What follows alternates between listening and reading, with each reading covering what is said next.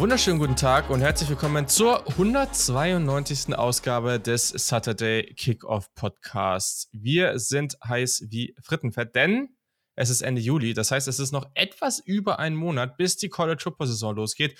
Und dementsprechend ist es auch Zeit für College Football Previews. Wir starten heute mit der Big Ten, eine Conference, die potenziell innerhalb der nächsten Jahre zu einer der Super Conferences wird, aber das ist das ist etwas für die Zukunft. Heute beschäftigen wir uns mit der kommenden Saison und ja, ich freue mich drauf. Mein Name ist Julian Barsch und auf der anderen Seite dieser Leitung sitzt Yannick Politowski. Hello again. Ich weiß nicht, wie es bei dir gerade aussieht, aber hier hat gerade nach einem schönen Gewitter sich die Sonne doch nochmal raus begeben. Ähm, das Wetter sollte ja ein bisschen abkühlen. Wir haben trotzdem irgendwie 26, 27 Grad noch. Ich bin gespannt, wie das die nächsten Tage so nach dieser krassen Hitzewelle wird. Mir ging es da tatsächlich auch nicht so krass gut körperlich, muss ich gestehen. Ich habe das irgendwie nicht so gut vertragen. Ich hatte erstmal schön Dienstag einen kleinen Sonnenstich irgendwie. Das war ein ganz schön SCH Punkt, Punkt, Punkt. Ähm, aber jetzt bin ich wieder fit und freue mich auf die Preview zu, du hast es schon gesagt, Big Ten. Ähm, spannend wird das, glaube ich. Da gibt es relativ wilde und weit gefächerte Predictions, wie es am Ende aussehen wird, kann ich mir vorstellen weil bis auf so ein oder zwei Teams irgendwie alle alles schaffen können oder auch nicht schaffen können. Sehr richtig. Ja, ist witzig. Also in meinem Umfeld, ich musste da an den Tagen auch ein bisschen mehr draußen sein oder im Büro sein, als ich das wollte. Und da gab es echt Menschen, die haben das dann gefeiert oder sich darüber gefreut, dass es so warm war. Und ich muss ehrlich sagen, bei mir geht es halt schon ab 25 Grad los. Ich brauche echt nie irgendwelche Temperaturen darüber. Und diese 35 bis 40 Grad, das ist, also keine Ahnung, ich, ich sehe da einfach überhaupt keinen Sinn drin, aber hey, kann man sich ja letztendlich nicht aussuchen. Hm, und du hast es gerade schon angesprochen. Ich bin auch sehr, sehr gespannt. Ich meine, klar, für mich die Big Ten eh immer spannend. Ähm, einfach natürlich durch Ohio State, aber auch durch viele andere Teams, die ich sehr, sehr interessant finde.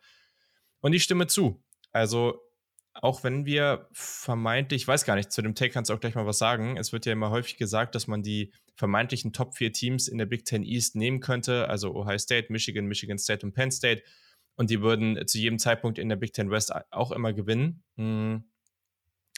Aber ich finde es in beiden, also natürlich geht es jetzt nicht um alle Plätze. Es gibt mal vielleicht, na, weiß ich nicht, es gibt vielleicht an der einen oder anderen Stelle einen Favoriten oder so, ne, klar, aber wenn man einfach aufs gesamte Ranking guckt, dann kann das schon ganz schön wild werden. Und dann gibt es da auch echt die unterschiedlichsten Konstellationen, die ich mir vorstellen kann, wo ich mir sehr, sehr unsicher bin. Einfach auch dadurch, ne, es gibt Teams, die haben letztes Jahr vielleicht besser gespielt, als, als man sonst von ihnen kennt. Es gibt Teams, die haben schlechter gespielt, als man es von ihnen kennt. Und, und wie geht das jetzt weiter damit? Ganz, ganz schwer, das einzuschätzen, aber dafür sind wir hier und dafür sprechen wir drüber. Genau. Ja, auf jeden Fall fairer Take, würde ich definitiv sagen. Die Big Ten East, West, da gibt es immer schon ein Gefälle, bin ich auch der Meinung, gehe ich mit. Ob das jetzt wirklich so ist, dass mit Ausnahme von Ohio State alle anderen von diesen vier von dir genannten Teams immer alles gewinnen würden in der Big Ten West, wage ich doch zumindest mal aufgrund des doch deutlich anderen Footballs, den meinetwegen Iowa, Wisconsin spielen, ganz anders als eben Ohio State, als den auch lange Michigan State und, und ähm, Penn State gespielt haben, mit dem sie erstmal zurechtkommen müssen. Ne? Die ganze Liga defensiv geprägt, klar, immer hard hitting, aber ich, ich wage das zumindest zu bezweifeln. Außer Ohio State sehe ich da auch diese Saison, gerade diese Saison, ähm, in der Big Ten East, doch einige Teams vor, vor größeren Umbrüchen und ähm, vielleicht auch größeren Problemen. Aber werden wir gleich drüber sprechen. Ganz genau. Dann lass uns doch einfach mal reinstarten. Wir nehmen ziemlich genau den Aufbau vom letzten Jahr. Also wenn ihr jetzt merkt, irgendwie nach dieser Preview, nach der nächsten Preview, ah, da fehlt mir vielleicht was oder das ist irgendwie nicht so ganz ideal, könnt ihr vielleicht das irgendwie noch ein bisschen anders machen, dann schreibt uns einfach. Das könnt ihr ganz easy machen, indem ihr uns bei Twitter oder Instagram at SaturdayKick oder per Mail hallo at saturdaykickoff.de schreibt und dann gucken wir, was wir machen können. Es wird am Ende vor der Saison auch noch eine QA geben, also da könnt ihr auch eure ganzen Fragen noch loswerden. Und dann wollen wir uns noch bedanken. Das haben wir schon länger nicht mehr gemacht. Irgendwie ist das ein bisschen verloren gegangen, das ganze Thema, beziehungsweise, dass wir, dass wir das hier erwähnen.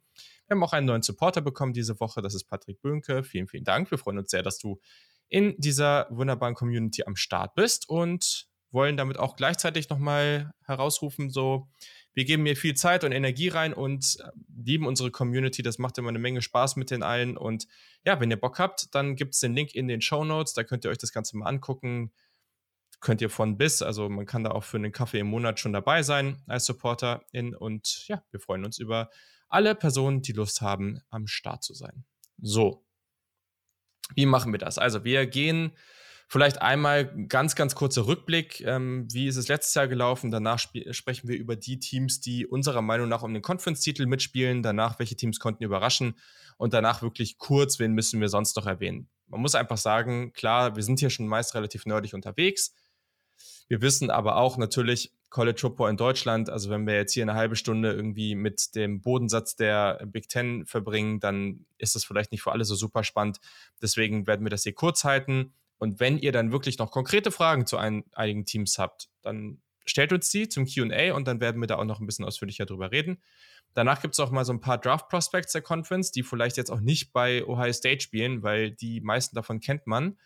Ähm, und genau, dann gehen wir noch auf ein paar Spiele in der Conference ein, die vielleicht ein paar Partien, die ganz interessant sind. Natürlich, ganz, ganz wichtig in diesem Podcast, vor dieser Saison das beste Jersey der Conference und am Ende unser Ranking und der Conference Player of the Year Tipp. So, also, wir haben einiges vor uns. Lass uns reinstarten. Rückblick. Ähm, ja, war ein interessantes Jahr letztes Jahr in der Big Ten auf jeden Fall. Ähm, Ohio State ist natürlich als Favorit reingegangen. Hat aber nicht so viel gebracht, denn am Ende haben sie gegen die Michigan Wolverines verloren und sie hatten am Ende in der Conference beide diese 8 und 1 Bilanz und dadurch sind die Wolverines dann als Sieger der East in das Championship Game gegen Iowa gekommen und da gab es ja auch ein ganz schönes Fotofinish, also 7 und 2, dahinter drei Teams mit einer 6 und 3 Bilanz. Yannick, ähm, wie waren deine Eindrücke nochmal so kurz zurückgeschaut? Wild, auf jeden Fall, wie du schon gesagt hast. Das erste Mal seit 2016 hieß der Conference Champion eben nicht Ohio State, sondern du hast es auch schon gesagt, Trommelwirbel. Ähm, Michigan, oder? Ja, Michigan, Michigan Wolverines. So, heißt ja. es so? The Team Up North, oder sagt man ja. das?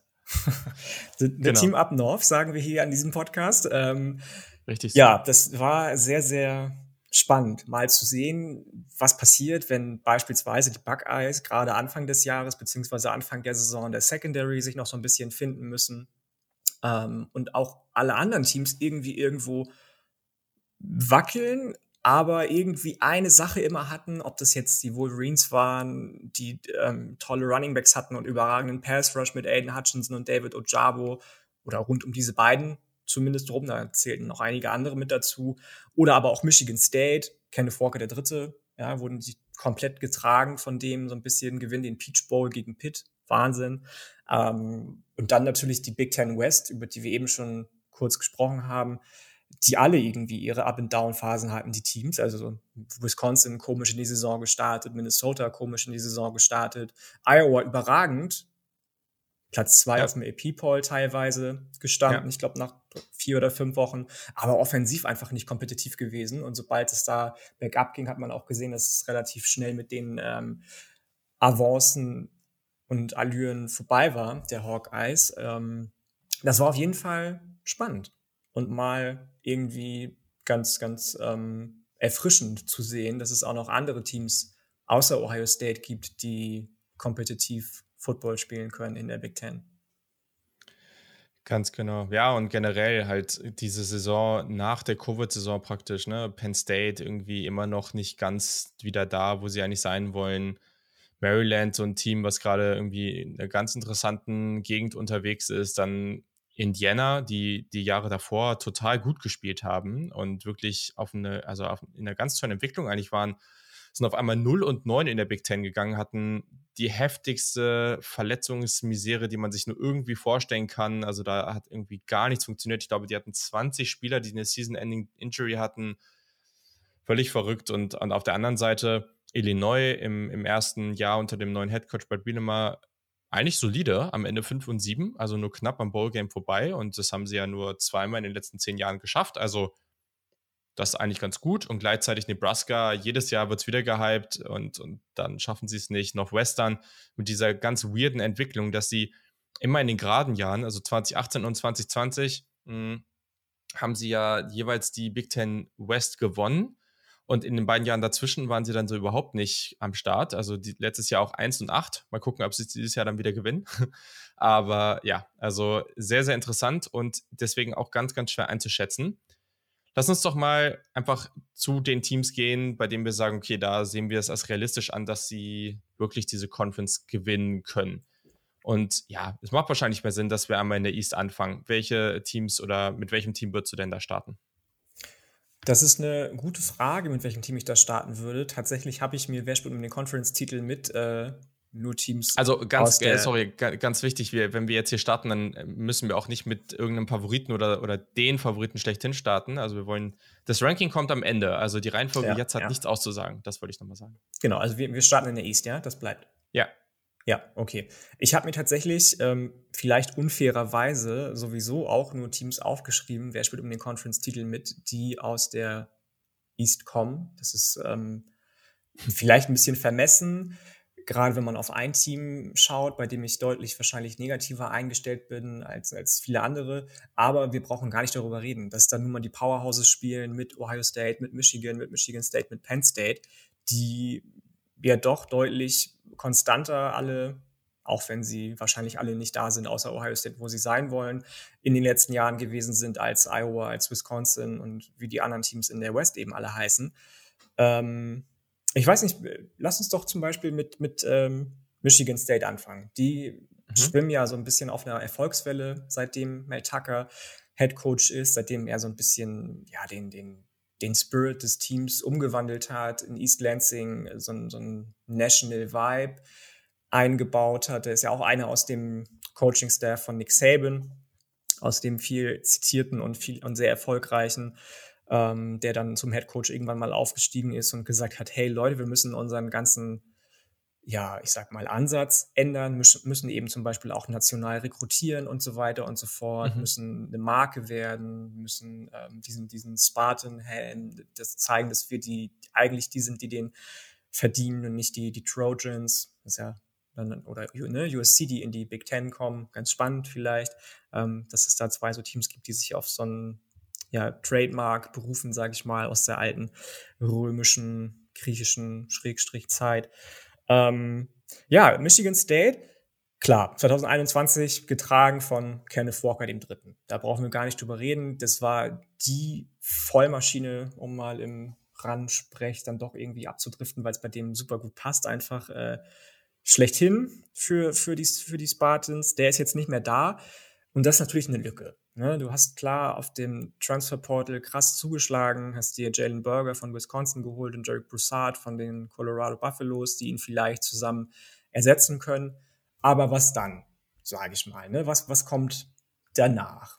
Die Offensive Line muss fast komplett erneuert werden. Du hast nicht wirklich irgendwelche Wide Receiver Anspielstationen, außer Jaden Reed vielleicht, die von, von Peyton Thorne bedient werden können bei dem man auch nicht weiß, was steckt eigentlich noch in dem, was, was kann der, was ist sein Ceiling. Und ähm, ja, offensiv musst du dich eigentlich dann fast schon, wie gesagt, auf viele, viele Freshmen und viele Transfers verlassen. Journey Bernard und Antonio Gates Jr. können vielleicht als, als Wide Receiver gleichen Impact haben. Bei der Offensive Line bin ich, bin ich skeptisch. Ich weiß nicht so ganz, ob man den offensiven Erfolg, über die Defensive reden wir vielleicht gleich noch, ähm, so aufs neue Jahr übertragen kann, wenn ich ganz ehrlich bin, weil eben doch viele Positionen ersetzt werden müssen. Ja, das trifft es ganz gut auf jeden Fall. Ähm, stimme ich auf jeden Fall zu. Also, ja, es, es ist auf jeden Fall sehr, sehr interessant alles, was, was da passiert, weil die Spartans bewegen sich in eine sehr, sehr gute Richtung und ja, dieser krasse Vertrag auch für Mel Tucker, 10 Jahre, 95 Millionen, ja, also das war ja eigentlich, wenn du drauf guckst, was er bisher gezeigt hat oder geleistet hat, ja eigentlich noch nicht gerechtfertigt. Aber einfach nach außen hin darzustellen, okay, wir sind uns sicher, wir schlagen jetzt diese Richtung ein, wir haben jetzt jemand, der versteht diese Generation, ähm, der hat den Swag, der rekrutiert hat, ähm, wir nehmen viel Geld in die Hand. Ähm, ich meine, Tucker hat einen Top-5-Gehalt unter allen Head-Coaches. Man hat mit dem Assistant Salary Pool ungefähr 7,5 Millionen reingesteckt. Das ist ein Top 10, das ist Top 10 national. Auch das, ne? Man plant irgendwie Facility-Upgrades. Also, das ist schon was, das ist auf jeden Fall besonders und das ist sehr, sehr klar, in welche Richtung es da gehen soll. Ich gehe aber grundsätzlich mit. Also, mh, mm, jemand wie Quarterback Peyton Thorne hat letztes Jahr einen All-Time-Passing-Touchdown-Rekord für Michigan State aufgestellt. Der, der war auch solide, aber reicht das am Ende wirklich? Also ich, ich finde es cool, was sie auf Running Back gemacht haben, weil ich meine, Broussard, den kennt ja Tucker auch noch aus Colorado und Jalen Burger muss man jetzt erstmal abwarten. Der wurde ja bei Wisconsin auch aus dem Programm geschmissen, weil er irgendwie sich nicht so cool verhalten hat. Aber vom Grundsatz, vom Talent her, ist das natürlich schon erstmal was, wo man sagen kann, okay, du kommst vielleicht in eine Richtung, dass du immer noch sehr, sehr stark überdurchschnittlich bist. Vielleicht nicht mehr auf dem Level, aber sehr, sehr gut. Und das ist was, ja, hätte ich jetzt nicht so einfach mit gerechnet, dass sie das so hinbekommen. Auch Wide Receiver, Jaden Reed, ähm, einfach ein super guter Wide Receiver. Also ich glaube, der wird richtig, richtig ausrasten. Da mache ich mir gar keine Sorgen. Ähm, auch die, ja, okay, Defense können wir gleich noch drüber reden, beziehungsweise kann ich jetzt auch einfach einen Übergang machen, weil ich, ich glaube, da sind so die Punkte. Ne? Also einmal kann Walker ersetzt werden. Dann, was ist mit dieser Offensive Line? Ich glaube auch, dass das nicht wieder ganz so gut wird. Man hat auch wenig Tiefe. Ich finde es jetzt schwer einzuschätzen, ob das wirklich wieder auf das Level kommen kann. Und dann in der Defense, du hast ja auch, äh, du hast ja auch einen ganz guten Pass Rush, ne? Das ist okay, ähm, beziehungsweise eigentlich ziemlich gut. Ähm, du hast eine gute Run-Defense, die Linebacker sind stark, ne? Also wie man mit äh, Cal Halliday, ähm, der, der hat ja auch sein Breakout-Jahr letztes Jahr, also das war schon echt gut. Aber diese Secondary war letztes Jahr wirklich, wirklich ein Problem. Es war wirklich ein großes Problem. Und da hat man sich ja jetzt ein bisschen Hilfe reingeholt. Ne? Man hat Amir Speed von Georgia den Transfer geholt. Der ist sogar drei Spiele letztes Jahr für Georgia gestartet. Äh, Ronald Williams kam ja vorletztes Jahr schon von Alabama. Ähm, man wird in der 4-2-5 jetzt den Nickel-Spot auch wirklich mit dem Cornerback besetzen. Das war vorher auch nicht immer so. Und ähm, ja, dazu hat man ja auch noch jemanden wie Safety Xavier Henderson, so einer der besten Spieler im Kader. Also ich glaube, da kann man vielleicht einen Sprung machen. Nur es ist die Frage, vielleicht macht man dann defensiv so einen kleinen Sprung, aber offensiv bin ich mir nicht sicher, ob man das wieder, ob man das wiederholen kann. Und dann der Anspruch ist ja eigentlich schon, jetzt nochmal noch mal besser zu werden. Ne? Ähm, und ich glaube, das, das würde ich jetzt aber aktuell nicht erwarten, sondern dass man vielleicht ähnlich eh gut ist, vielleicht einen Tacken schlechter, immer noch mit einer sehr, sehr guten Saison, aber dass diese Entwicklung von Michigan State zum Powerhouse, die ich für ja schon einigermaßen realistisch halte, dass das ein bisschen gradueller wird, dass es ein bisschen, bisschen dauert, einfach ein paar Jahre richtig gutes Recruiting und dann kann das schon was werden. Ich bin total bei dir. Ich mochte das Wort graduell, gerade was du benutzt hast. Ich bin vielleicht ein bisschen, ich würde nicht sagen weniger optimistisch, was, was die Defensive anbelangt, aber die Secondary war halt echt ein Problem. Ne? Du warst 2021 letzter in Yards per Game allowed über die Secondary. Und ob Amir Speed da jetzt unbedingt wirklich sofort helfen kann, als einziger Spieler, der da irgendwie irgendwo Qualität mit reinbringt, die Linebacker sind gar nicht so schlecht, brauchen wir nicht drüber reden, alles gut.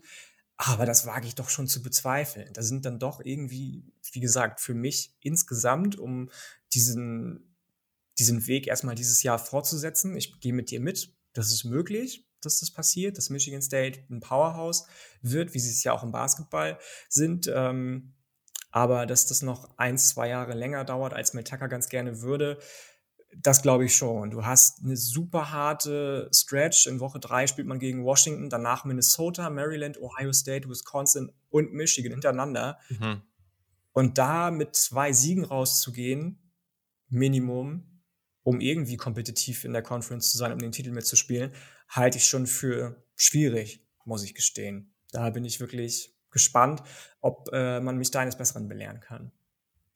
Das sind jetzt sechs Spiele. Also finde ich interessant, weil ich würde sagen, dass der Anspruch für Michigan State eigentlich sein muss, dass man aus den sechs Spielen wahrscheinlich vier gewinnt. Also. Äh, muss der Anspruch sein, gar keine Frage. Definitiv gehe ich mit. Aber ich halte das für nicht, nicht, nicht, ähm, nicht unmöglich, dass man damit also, nur zwei Siegen rausgeht.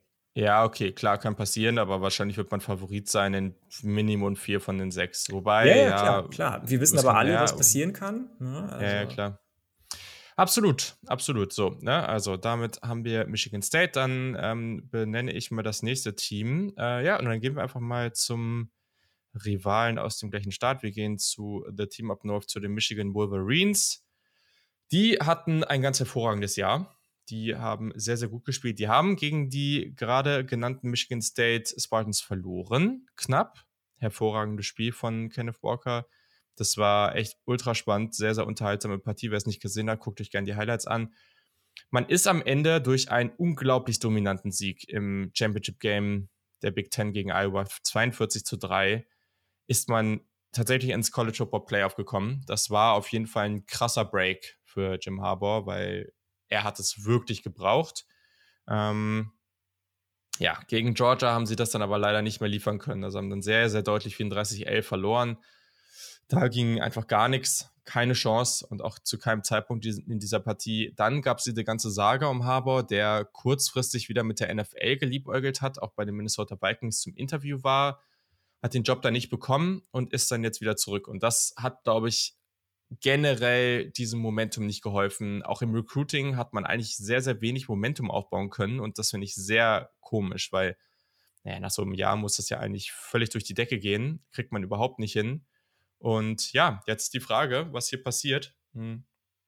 Ich glaube, dass das trotz alledem ein Team ist, was von der gesamten ja, also so Teams werden ja aufgebaut und man sieht dann so, okay, du hast die und die Spieler dann und dann bekommen, die sehr talentiert sind.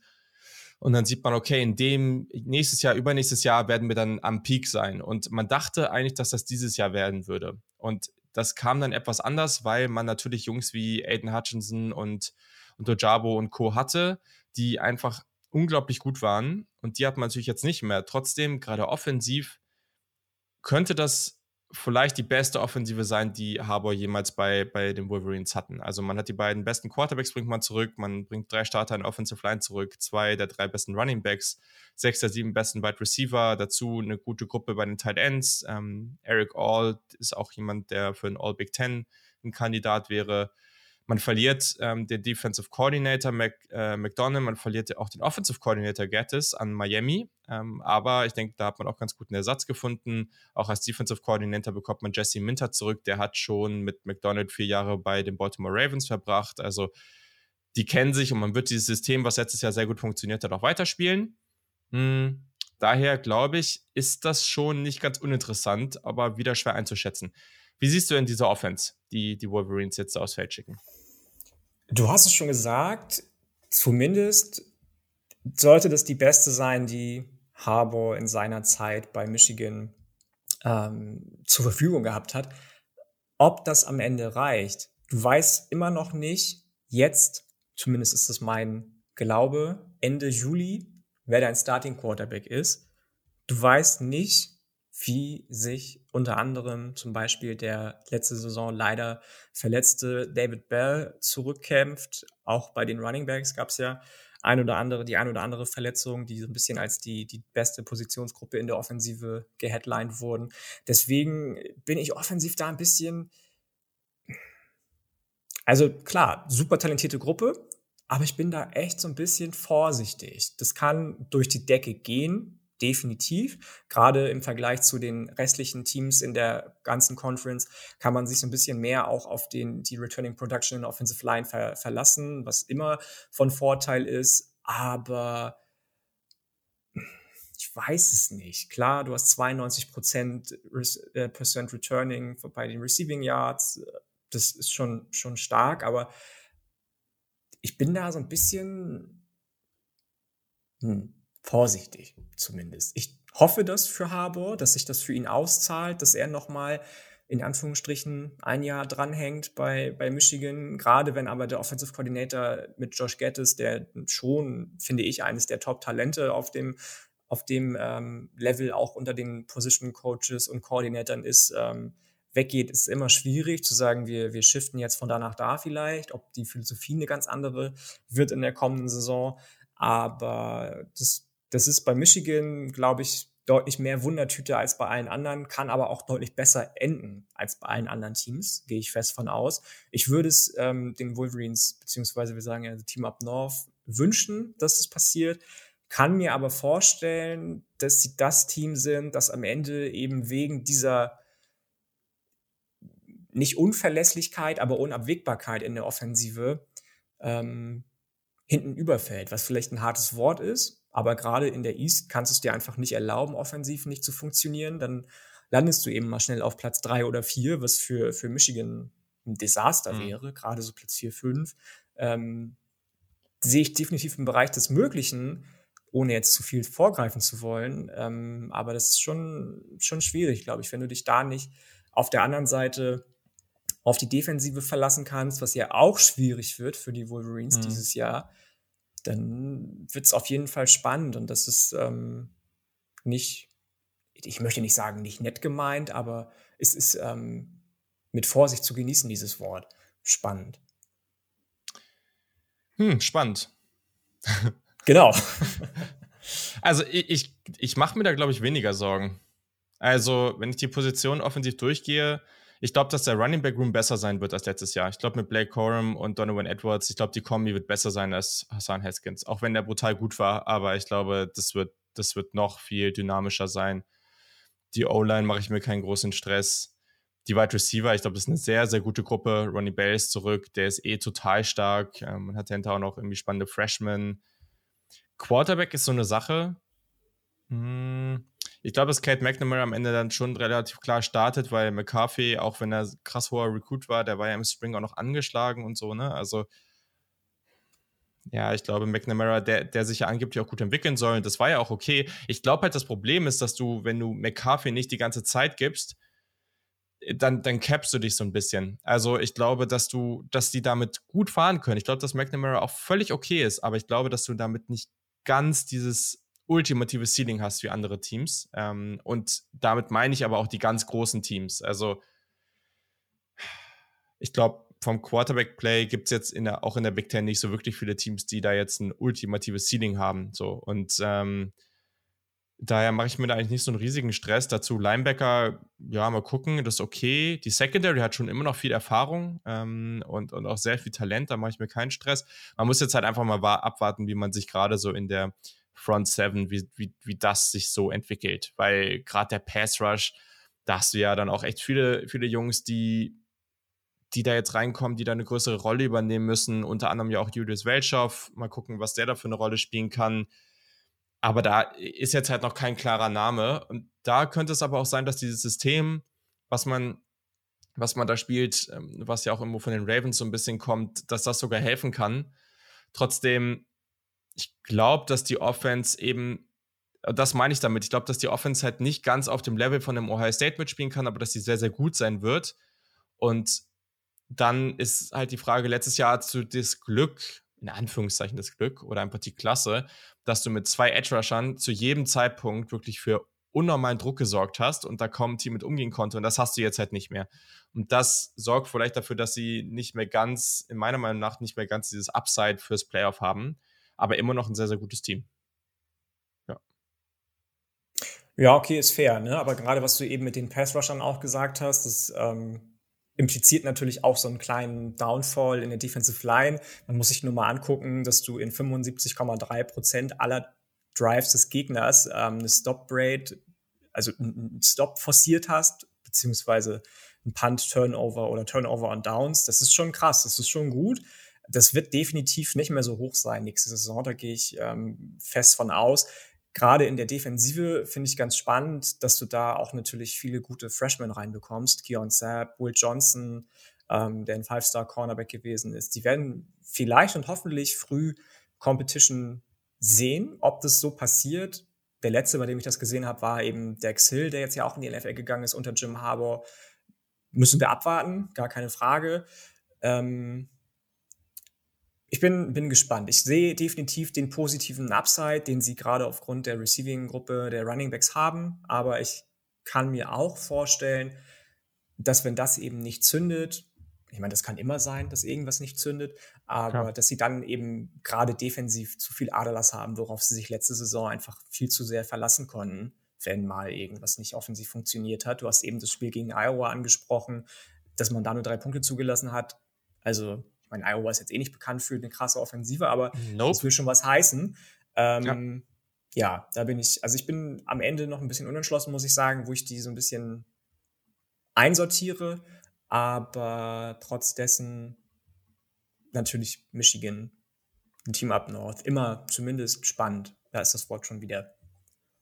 Ja, absolut.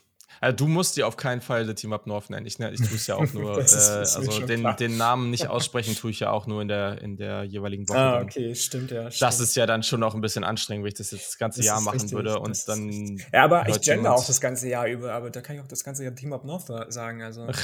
okay, ja, fair.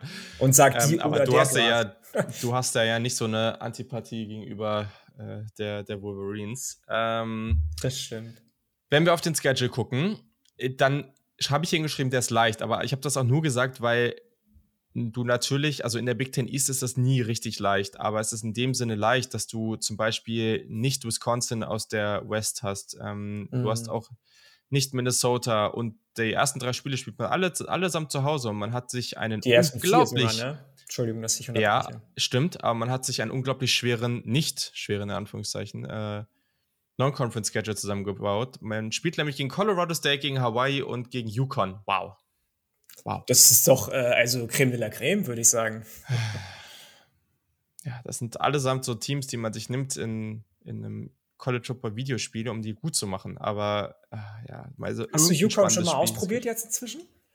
Nee, habe ich tatsächlich nicht. Ähm, aber dieses Spiel, ich, ich wollte es mal jetzt wieder anmachen, mal gucken, ob es wieder irgendwie einigermaßen läuft. Das spackt auch irgendwie alles nur noch rum. Also mhm. kann, ich mhm. kann nicht beschreiben, wie sehr ich hyped auf das nächste Jahr bin.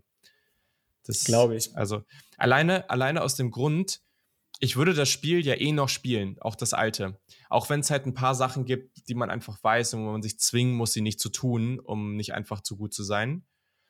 Aber alleine diese Sache, dass das auf das neue, ein bisschen auf diese neue Geschwindigkeit kommt, dass das ein bisschen abwechslungsreicher ist, weil die neue Technik und das, was die Spieler im Spiel so können, das einfach auf einem anderen Level ist.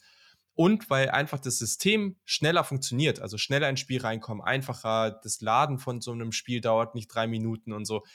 Alleine das, äh, also die könnten den ganzen Rest gleich lassen, vielleicht ein bisschen anpassen und das, und das verbessern, dass es schneller läuft und ich wäre total happy. Aber gut. Anderes Thema. So. ja, das, ähm, nächstes Jahr alles besser, wenn das neue, das, das 2023er Spiel rauskommt. Das ja. hat natürlich auch immer mit der Konsole zu tun, einfach, ne? Das ist, wenn so eine PlayStation 3 ja, jetzt genau. zehn Jahre alt ist, dann ist das, das ist einfach, dann lost das Ding. Also. Ja, eben. Absolut. Nee, also das wird auch hier, glaube ich, ein großes Thema werden. Da werden wir auf jeden Fall dann ein bisschen ausführlicher Definitiv. drüber sprechen, weil das wird crazy. Okay, so, jetzt haben wir auf jeden Fall noch ein Team, ähm, was aus der East, äh, es kommt drauf an, vielleicht hast du auch zwei da stehen. Ich habe hier tatsächlich, vielleicht ist das auch eine kleine Überraschung, nur noch eins hier stehen.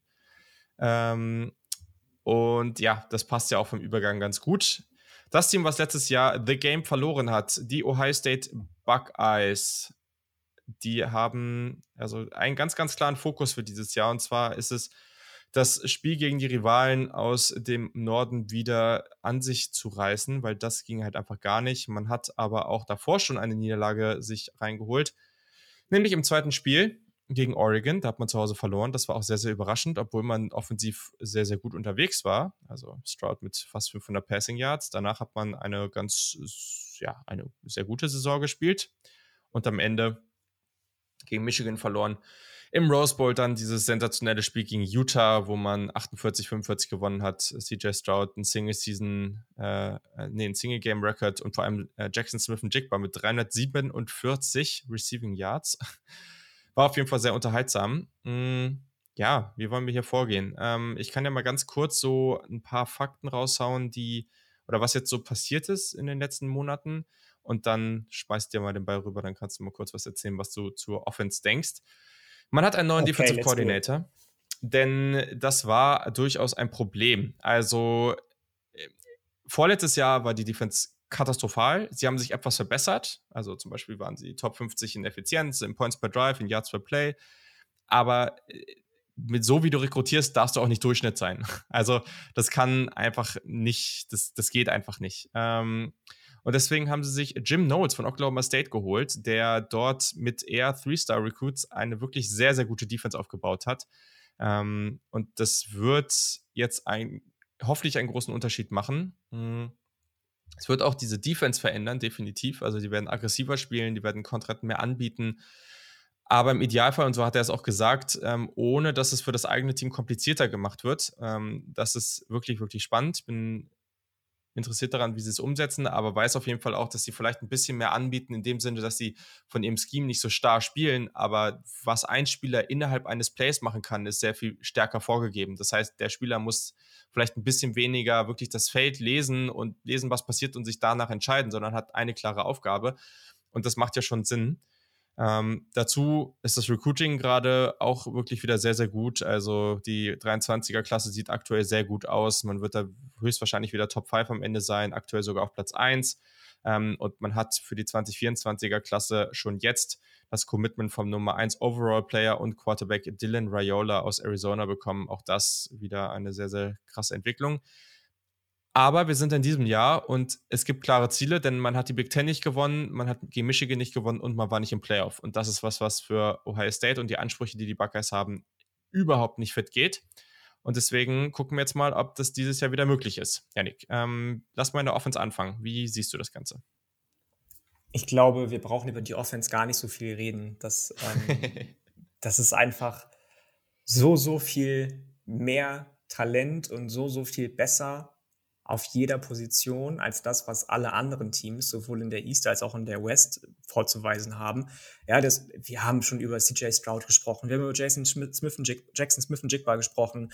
Travion Henderson auf Running Back kommt dazu, der letzte Saison eine grandiose erste Saison gespielt hat. Du hast Paris Johnson, Offensive Tackle, letzte Woche schon, ja. ähm, schon in dein, dein äh, Team gedraftet. Das ist und das ist nur die Spitze. Ne? Da kommen noch ganz viele andere talentierte Wide Receiver dazu, mit beispielsweise Julian Fleming und wie sie nicht alle heißen. Das ist wirklich absurd, absurd, absurd gut, was da bei Ohio State rumläuft. Da gibt es mit keiner einzigen Ausnahme, außer vielleicht Tight End, irgendeine Position, wo die anderen Teams in der Big Ten gegen anstinken könnten.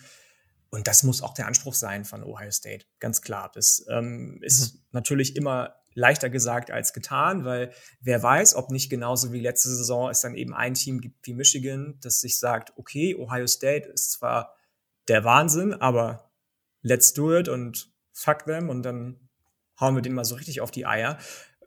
Wer auch immer das dann sein mag. Keine Ahnung. Wir, ähm, das ist ganz spannend. Du hast ja eben gesagt, bei dir steht nur noch ein Team. Das wird dann ja Ohio State gewesen sein. Ähm, ob das dann das andere Team ist, das ich noch hier stehen habe, mit großen Fragezeichen zwar, aber mit viel, viel ähm, auf meiner Seite Hype zumindest. Wer weiß. Da brauchen wir gar nicht drüber reden. Du hast es über das ja. Recruiting auch schon gesprochen, das auf einem ganz anderen Level ist. Man hat wieder zwei Five-Star-Wide Receiver innerhalb von 24 Stunden für 23 gesigned. Wahnsinn. Ähm, die letztjährige Klasse beziehungsweise diesjährige Klasse ist Nummer 4 im 24-7 Sports Composite gewesen. Einfach von einem anderen Stern, weit, weit weg von allen anderen Teams, die in der Big Ten noch so rumlaufen. Ja, trifft es ganz gut. Vor allem der große Unterschied ist auch, man geht natürlich mit sehr viel weniger Unsicherheit auf der Quarterback-Position hier rein. CJ Stroud hat alles und mehr gezeigt, was man sich irgendwie erhoffen konnte. Klarer Kandidat für den Number One Overall Pick nächstes Jahr in der NFL Draft. Ähm, ganz, ganz stark und auch eine unglaubliche Ruhe, die er ausstrahlt. Ähm, du hast schon viel dazu erwähnt die Wide Receiver, also man verliert zwei First-Round-Receiver und hat eine Gruppe, die vielleicht in der Tiefe immer noch die beste im Land ist. Also, oder nicht vielleicht, ich bin da, also ich persönlich würde das ganz klar sagen und ich glaube, da bin ich nicht mehr besonders biased an der Stelle. Ähm, Jackson Smith und Jigba ist ein absolutes Biest. Ähm, sehr, sehr starker Spieler. Und daneben hat man halt irgendwie mehrere Nummer 1 Receiver ihrer jeweiligen Highschool-Class. Man hat mit Marvin Harrison Jr. jemand, der jetzt in sein zweites Jahr geht, der sehr, sehr spannend ist. Hatte gegen Utah mh, hm, im Rose Bowl drei Touchdowns, also auf den bin ich extrem gespannt. Die Offensive Line ist auch nochmal, da muss man auch nochmal drauf gucken, weil letztes Jahr hatte man auch da natürlich eine talentierte Gruppe, aber sie hat nicht das geliefert, was sich viele erhofft haben. Mhm. Und das ist ein ganz großer Faktor was man jetzt anders macht, ist, letztes Jahr hat man die besten fünf vermeintlich genommen aus dieser ganzen Gruppe, die man da hat, und hat sie aber dann vielleicht auch mal auf Positionen gepackt, die nicht ihre natürliche Position waren. Und das macht man dieses Jahr nicht mehr. Und mal gucken, wie sich das jetzt auswirkt, weil am Ende sind die alle super talentiert. Hm, und ja, ich denke, man wird ein ziemlich schnell ein Feuerwerk da sehen, aber man hat eben auch gleich in der ersten Partie Notre Dame am Start, die vor allem auch defensiv sehr, sehr, sehr, sehr gut sind. Daher mal gucken, wo es dahin geht.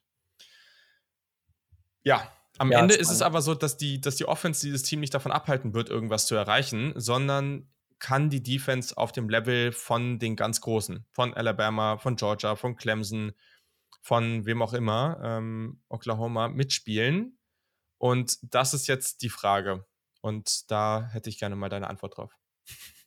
Auch hier wieder kann ich nur sagen, viele, viele Big Ten Teams haben damit zu kämpfen, dass sie gerade defensiv viel Production ersetzen müssen. Ohio State verliert auch, ja, aber hat dann doch deutlich mehr Rückkehrer als die anderen Teams.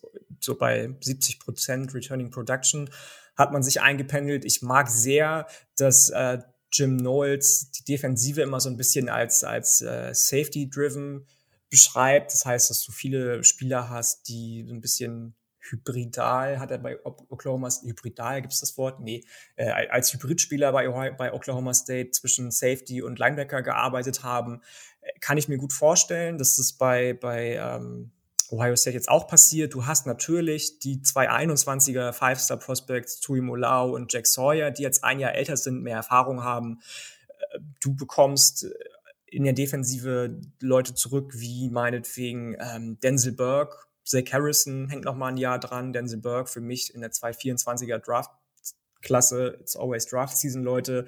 Der Top Cornerback stand jetzt. Ähm, das sieht schon gut aus. Natürlich muss man da immer gucken, wie sich jedes einzelne Individuum eben in das System von Jim Knowles ja ein, einreiht, einführt, sage ich mal. Aber auch da bin ich wieder ähm, auf der Seite von Ohio State kommt, habe ich eben schon gesagt. Wie gesagt, viel mehr zurück als alle anderen, beziehungsweise viel mehr Talent zurück als alle anderen. Viele Namen, die vielleicht dem ein oder der anderen nicht so viel sagen. Ne? Man muss gucken, was ähm, so mit was Tommy Eichenberg zum Beispiel macht. Man muss gucken, was was äh, Caden Curry als einer der Top Recruits 2022 aus der Klasse macht. Das sind spannende Namen vielleicht auch ein paar unbekannte Namen, wenn man nicht wirklich tief, tief, tief drin ist. Du hast einige Transfers reinbekommen, mit Chip Trianum zum Beispiel von Arizona State, der von Running Back zu Linebacker converted wurde.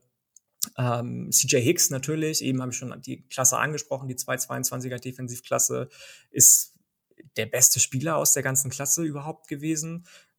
Das ich, ich sehe keinen Weg, der dran vorbeiführt. Das ist definitiv mit Jim Knowles, der einfach auch ein Mastermind ist, was die Defensive angeht, ähm, der Ohio, Oklahoma State zu einem in der Big Ten offensiv geprägten Liga defensiven Powerhouse gemacht hat, ähm, dass das da anders läuft jetzt bei, bei Ohio State. Das ist, wie gesagt, auch da wieder die, die Recruiting-Klasse. Wir reden viel zu viel über Recruiting eigentlich, aber du bekommst so Leute wieder, wie ich habe eben schon welche angesprochen, Sony Styles habe ich noch gar nicht angesprochen. Es ist einfach Talent, Talent, Talent und dann doch Returning Production, die auf allen Seiten zumindest zum Großteil zurückkommt. Ich sehe da nichts, was dran vorbeiführt, dass das ähm, von Erfolg gekrönt ist.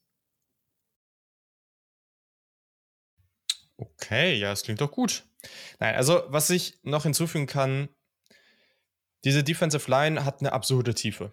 Und das ist natürlich immer schön, aber du hast jetzt hier gerade noch keinen Spieler, wo du sagst, okay, du weißt, dass der dir elitäre Production liefert. So selbst ein Zach Harrison, der jetzt schon Senior ist, der hat das nie richtig aus Fake gebracht, was, was man ihm nachgesagt hat.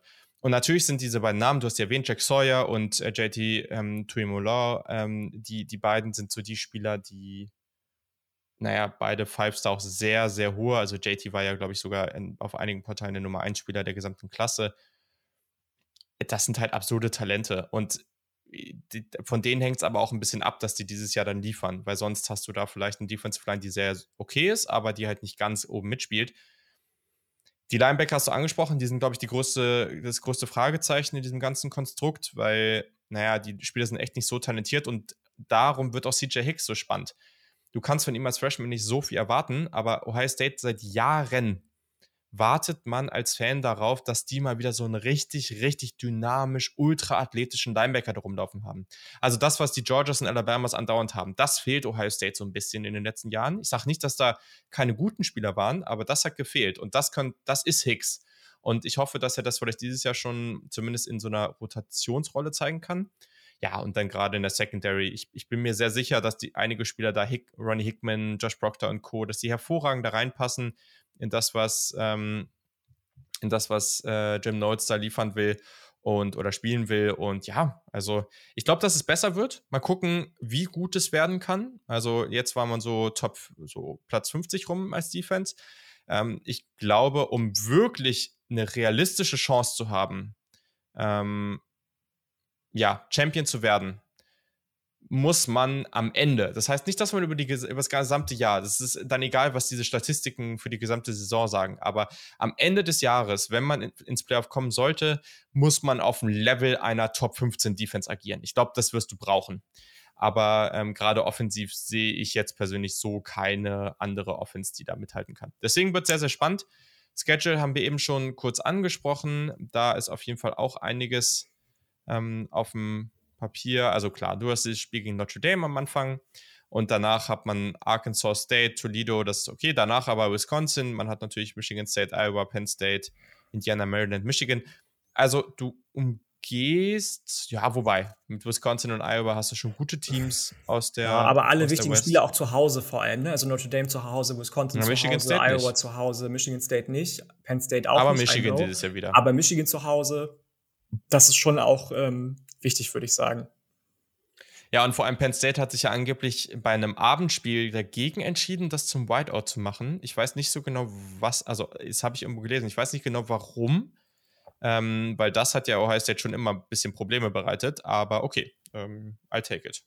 Ja, wir werden sehen. Wir werden sehen. Ich bin echt gespannt. Ich glaube, das, was du gesagt hast mit der Defensive, ist ähm, ein wichtiger Take auf jeden Fall, gerade mit der Defensive Line. Das gibt ja immer bei The Athletic diese schöne Serie State of the Program und eine ja. Rubrik, die ich ganz gerne dann auch lese, ist, was die ähm, Coaches oder Koordinator des Gegners äh, anonym über das jeweilige ja. Team sagen. Und die sagen zum Beispiel, ich sehe da niemanden, der mir in der Defensive Line Angst bereitet. So. Ich sehe das ein bisschen anders, weil wenn da, wie gesagt, so Spieler wie Tui Molau ähm, im zweiten Jahr richtig ein Breakout haben, Zach Harrison kommt das vierte Jahr zurück, dann kann das schon böse sein, kann das schon böse, böse enden. Deswegen ähm, bin ich da deutlich positiver gestimmt als dieser anonym gebliebene Coach, Koordinator, keine Ahnung, und glaube, dass Ohio State einfach, wie du gesagt hast, ob es für eine Top 15 Defensive reicht, mal gucken, aber Top 20, Top 25 sehe ich die auf jeden Fall mit Jim Knowles und ähm, das, das ist schon, schon gut. Absolut. So, wir wollen ja heute wahrscheinlich beide Deutschland gegen Österreich gleich in der EM gucken. Also mal gucken, da haben wir jetzt noch so knapp 40 Minuten. Mal schauen, ob wir das hinbekommen. Ähm, also ich habe es tatsächlich so gemacht, dass ich jetzt auch ein paar Teams aus der, aus der West aufgeschrieben habe, aber dann war das halt wirklich schon eher so die, können wir auch gleich dann einfach besprechen. Das sind wirklich so die Teams, die dann da um die Krone mitspielen. Ich habe aber in der East kein weiteres Team auf dem Zettel stehen, ähm, was vielleicht für den einen oder anderen überraschend sein mag. Hast du da noch ein Team stehen? Ich habe tatsächlich Penn State aufgeschrieben. Ich war Was mir lange jetzt keine unsicher. Überraschung ist. Das hätten jetzt die ist meisten keine gemacht. Überraschung, also. aber ich glaube schon, dass da einige gesagt hätten, oh Mann, ich habe gehört, dass dieser komische Quarterback zurückkommt mit Sean Clifford. Ich habe dies gehört, das gehört. Hm. Da, natürlich kann man da irgendwie irgendwo, was du ja wahrscheinlich auch bist, skeptisch sein. Du hast aber. Hau, doch mal, hau, hau doch mal dein Plädoyer raus. Ich bin jetzt. Mein, ich bin dabei, ich bin dabei. Mein Plädoyer, pass auf. So, das erste Mal seit gefühlten Ewigkeiten gehst du das zweite Jahr in Folge mit demselben Offensive Coordinator in eine Saison. Mit, äh, ich glaube, heißt er, heißt er Greg Jucic? Ja, ne? Der e Greg Jucic, Kirk Jucic? Ich weiß das nicht. Der. Nee, Mike. Mike, ja. Mike, der, der früher bei, bei den Texas Longhorns nicht wirklich glücklich geworden ist, ist das zweite Jahr in Folge jetzt bei Penn State. Das hast du lange, lange nicht gehabt. Und mit Manny Diaz ein auch wenn sich da die Geister vielleicht scheiden mögen, an ihm als Head Coach, mehr als fähigen neuen Defensive Coordinator, der Brent Pry ersetzt, der über Jahre lang, fast eine Dekade an James Franklins Seite schon ist und ihm immer wieder große Spieler hervorgebracht hat. Denken alle an die tollen Linebacker, die aus Penn State äh, von den Nittany Lions immer gekommen sind. Ähm, ihn ersetzt und eigentlich ein ähnliches Scheme fährt, defensiv. Das heißt, dass da die Transition nicht ganz so schwierig sein dürfte für alle Jungs, die jetzt noch da sind. Man hat viele Linebacker verloren. Du hast natürlich defensiv viele Spieler auch viel Production verloren, aber wichtige Eckpfeiler wie PJ Mustafa und Safety Jair Brown zum Beispiel sind noch da. Ähm, in 2021 hast du nur in 13,6 Prozent aller Drives einen gegnerischen Touchdown zugelassen. Und dazu kommt dann eben, dass obwohl du natürlich mit Sean Clifford nicht gerade den, ich sag mal, das, das Zugfeld des Quarterback-Spiels, nett gesagt, äh, in deinem Roster hast, einen wahnsinnig, wahnsinnig spannenden und tollen und vielleicht den besten Quarterback der gesamten 222er Klasse für Penn State begeistern konntest. Drew Allar, von dem ich wirklich wahnsinnig viel erwarte. Ich glaube, dass der früh starten wird, dass der früh Clifford ersetzen wird auf Quarterback, dass ähm, der früh dieses Jahr sehr, dieses Jahr, ja, Bucket, ah. Bucket, dieses Jahr. Und dann dazu Bucket. kommt, dass zum Beispiel auch mm. mit Nick mm. Singleton, ein weiterer Freshman in 2022 wohl schon ja. viele Snaps sehen wird, das der hoffentlich, der, ne, die, die Running Back Gruppe haben wir letztes Jahr, glaube ich, noch gelobt, ich zumindest, aber sie war dann auch verletzungsbedingt natürlich und auch hinter den Erwartungen zurückbleibend bedingt. Penn, also Penn State so hatte, hatte, seit 16, hatte seit 16 Spielen keinen 100 Yard Rusher mehr. Und das als Penn State. Ne? Wenn ja. da so Leute herkommen Krass. wie Miles Sanders, wie, wie, wie, wie, wie hier äh, Saquon Barkley, das ist schon heftig. Ähm, das wird er auf jeden Fall ändern, da gehe ich fest von aus. Dann kommen dann noch so Jungs dazu, wie der beste Spieler der Klasse von Penn State laut 24-7 Sports Composite aus der D-Line, Danny Dennis Sutton, von dem ich auch mhm. viel, viel erwarte. Ähm, ich glaube, dass Penn State ein sehr junges Team sein wird, aber eben mit Manny Diaz, der es nochmal allen zeigen will, beziehungsweise sagen will, hey Leute, ich war bei Miami gar nicht so verkehrt, aber vielleicht einsieht, als Offensive Coordinator bin ich vielleicht nicht der Beste und dann so ein Stint wie Brent Pry auch hinlegen könnte, zehn Jahre bei Penn State meinetwegen, ähm, als Head Coach, nicht Offensive Coordinator, das war Quatsch. Ähm, dass die definitiv mit einem sehr jungen Team überraschen können. Du hast mit Parker Washington noch einen sehr fähigen äh, Wide Receiver als Anspielstation von, von ähm, dann eben hoffentlich bald Drew Allar. Du hast einen sehr spannenden Tight End aus Kanada. Ich bin bei Penn State sehr vorsichtig, sehr optimistisch, aber ich glaube, dass die in der East das in Anführungsstrichen Überraschungsteam sein könnten. Nicht vom Namen her, aber wenn es darum geht, wer ist Nummer zwei Team hinter Ohio State, kann ich mir vorstellen und stelle ich mir vor, dass das Penn State wird. Okay. Ja, kurz Antwort darauf. Ich meine, ich rechne jetzt gerade nicht damit, dass Aller dieses Jahr spielen wird. Ähm, aber wenn, würde das vielleicht ein bisschen was verändern. Aber wenn man einfach mal drauf guckt, erstmal, es ist schon krass, ne? Also Franklin hat gerade diesen 10-Jahres-Vertrag jetzt bekommen und gleichzeitig verliert man letztes Jahr bei Iowa nach, neun Over nach neun Overtimes gegen freaking Illinois. Man ist dann 0-3 gegen, gegen Ohio State, Michigan und Penn State, äh, äh, Michigan State, meine ich, gegangen. Und äh, keine Ahnung. Also diese Offense letztes Jahr war eine mittlere Katastrophe. Also die waren 90. in Scoring, die waren 96. in Yards per Play und 117. in Yards per Rush. I don't know. Hm. Und klar, ne? Also Sean Clifford, man muss natürlich sagen, er ist natürlich komfortabel in dieser Offense und ich glaube, also vielleicht mache ich den auch manchmal schlechter, als er wirklich ist, aber mit dem gewinnst du jetzt am Ende nicht wirklich viel. So, ne? Du hast mit Parker Washington und dieser Wide Receiver Gruppe schon Talent und gerade Washington ist sehr, sehr gut. Ich gehe bei den, äh, bei den Running Backs mit. Ähm, ich bin gespannt darauf, was auch ein Defensive End äh, Adisa Isaac äh, machen kann, der nach seiner Achillessehnenverletzung wieder zurück ist. Joey Porter ist weiter als Cornerback da, der ist sehr, sehr gut. Ich finde sehr, sehr äh, den, ja. Den Safety, Zaki Wheatley, der ist, mal gucken, ob der startet, aber den finde ich sehr interessant. Aber diese Offensive Line hat sehr, sehr viele und viel zu schnelle Sacks zugelassen. Das war ein Riesenproblem. Ich habe keine Ahnung, ob sie das jetzt wirklich so schnell abstellen können. Sie verlieren brutal viel Talent in dieser Defense. Äh, in dieser Defense. Abby Ketty, Brandon Smith, Alice Brooks, Jesse Lucetta, ne, Jacon Bisker, Terry Castro Fields, viele davon in die NFL. Sie haben auf Linebacker sehr, sehr wenig Erfahrung. Also, boah, keine Ahnung. Also ich ich sehe halt diese Momente, die auch diese Offense haben kann. Und gerade mit Parker Washington, den darf man halt echt nicht unterschätzen. Ich glaube, der war auch irgendwie auf Platz 6 in Yards und, und Production irgendwie für in der gesamten Big Ten. Also ich glaube, der, der kann da richtig Impact haben. Aber wenn ich auf dieses Team gucke, irgendwie so, also so richtig so ein, ich sehe da ein okayes Team, aber so ein Team, was wirklich da oben um die Spitze mitspielen kann, also da müssen schon noch ein paar Sachen kommen, die mich überraschen oder wirklich ein paar junge Spieler kommen, die, die dann vielleicht echt noch mal was liefern, womit man dieses Jahr noch nicht gerechnet hat. Und damit rechne ich jetzt halt gerade erstmal nicht, weil das, das natürlich dann schon immer eine, einfach eine Ausnahme. Und daher sind sie für mich, äh, gehören sie für mich jetzt nicht zu dieser Spitzengruppe. So. Theo Johnson übrigens, der, der Thailand, den ich meine. Ähm, ich sehe deinen Punkt, aber wie gesagt, diesen Punkt, dass du viel Production ersetzen musst, sehe ich bei so vielen anderen halt auch. Das, ja. Ähm, ja, ja. Okay. Äh, letzter Punkt. Die Schedule. eben nicht das Talent reinbekommen, das, das ja. Penn State reinbekommt. Ja. Und äh, deswegen, genau. Schedule, ja, gut, okay. Nee, nicht so einfach. Also man startet bei Purdue, man hat in Woche 3 bei Auburn. Bei also es kann sein, ja. dass man nach Woche 7, wo da am Ende Minnesota und Michigan sind, äh, nicht so unrealistisch, dass man da bei 3 und 4 steht. Es kann passieren. Also kann passieren. Ähm, ja, aber über Purdue sprechen wir ja auch noch. Also lass uns doch mal weitergehen. Ähm, Penn State haben wir damit besprochen. Hm.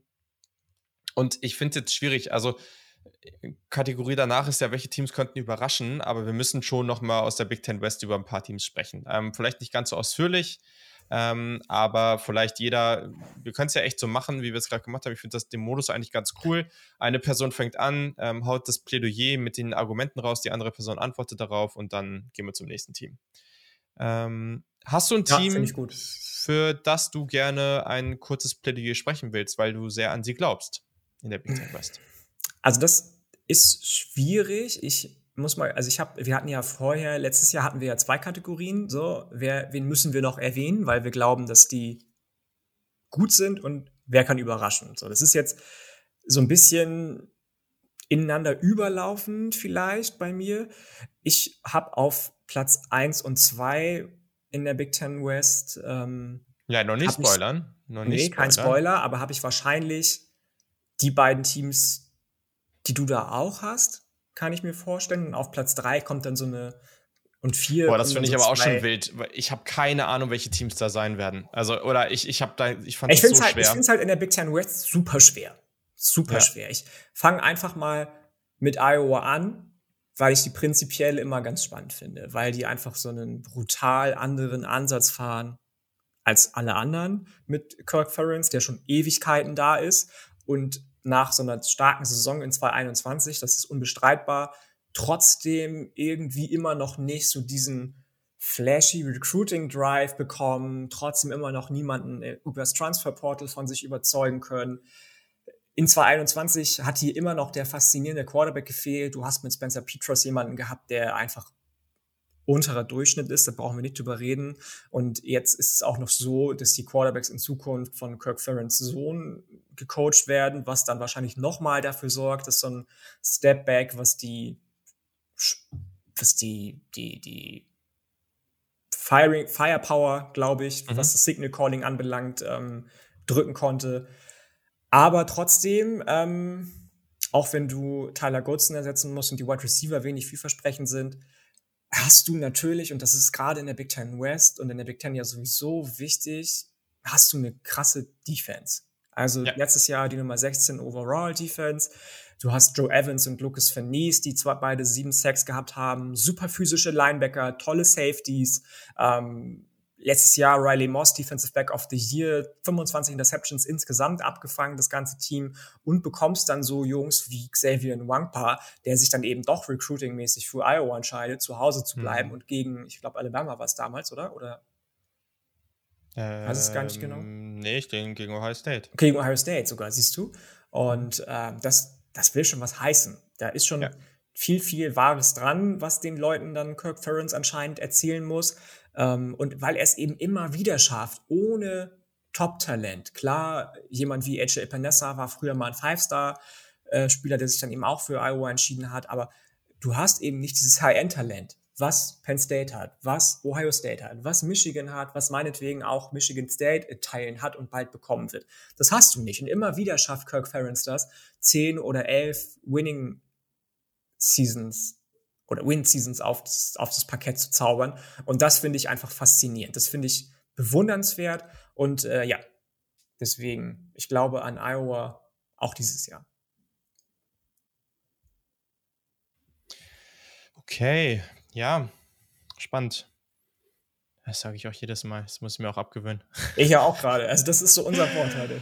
Ja, aber es ist ja. Auch kein Neologismus. Ja das aber das Problem, ja, stimmt. Aber das Problem an der Stelle ist wirklich, dass wir können halt wirklich auch über, oder ich zumindest kann auch über freaking Arizona sprechen und es gibt Aspekte, die ich daran spannend finde, weil es, es gibt ganz, ganz wenig Teams mittlerweile im College Football, die ich so komplett lame finde. Also gibt entweder Teams, die gut sind und dann schlechter werden, oder also ich, ich spreche fast weniger gern über die Georgias und Alabamas dieser Welt als über diese anderen Teams, weil es da einfach super interessante Entwicklungen gibt und das für mich den College Football auch ausmacht, was dann aber ja auch wieder nicht so gut mit dieser ganzen Entwicklung zusammenpasst, leider. Aber gut, so ist es. Ähm, du hast es zusammengefasst. Sie haben eine elitäre Defense über Jahre hinweg. Daher, also da muss man sich gar keinen Stress machen. Sie waren noch über viele Jahre jetzt wirklich unglaublich konstant ähm, und auch konstant als viele, viele andere Teams, die man vermeintlich höher sehen würde. Der große Wurf klappt nur nicht. Ähm, Gerade die Defensive hast du angesprochen, die war wirklich sehr gut. Diese von dir auch angesprochenen 25 intercepteten Pässe. Das war der beste Wert äh, von einem Power 5 Team seit 2014, also wirklich hervorragend. Ähm, genau, du hast schon ein paar Sp Spieler angesprochen, ne? Die Jack Campbells und Riley Mosses dieser Welt. Die Defensive Line ist super tief. Da müssen wir uns keinen Stress machen. So. Ich glaube auch, dass man, ähm, auch so gerne ich ihn mochte, Tyler Goodson gut ersetzen kann, vor allem weil der auch sehr, sehr häufig für irgendwelche negativen First Down Carries gesorgt hat. Die haben dieses Williams-Duo, also Gavin und LeSean Williams. Ich glaube, die werden das solide machen. Ja, du hast schon alles angesprochen. Ich glaube, das wird gut. Letztendlich, die Offensive war absolut horrend. Also, das war so unglaublich schlimm. Und ich sehe halt irgendwie nicht, auch wenn es eine kleine Competition auf Quarterback gibt, zwischen nämlich Spencer Petras, Alex Padilla, Redshirt Freshman Joey Labas hat so ein paar Outsider-Chancen. Aber ich sehe nicht, dass du damit jetzt völlig den Durchbruch schaffst. Ich glaube, da braucht es halt wirklich bei Iowa mal so einen anderen Typen, jemand, den sie rekrutieren, der, der einfach mehr kann. Oder vielleicht entscheidet sich auch mal jemand, ähm, weiß jetzt ein krasses Beispiel, aber damals Russell Wilson, der sich dann für Wisconsin, für so ein Team entscheidet, was ja eigentlich nicht so für dieses explosive Passing Play äh, bekannt ist. Sowas brauchst du dann vielleicht mal, um da wirklich so einen größeren Schritt zu machen. Solange das nicht passiert, ist Iowa halt immer in diesem auch in einem guten Platz eigentlich, weil sie sind immer an der Spitze ihrer Conference, aber vielleicht halt nicht in der, in der Lage, wirklich dann auch mal die Big Ten zu gewinnen. Das sehe ich dann halt nicht. Okay.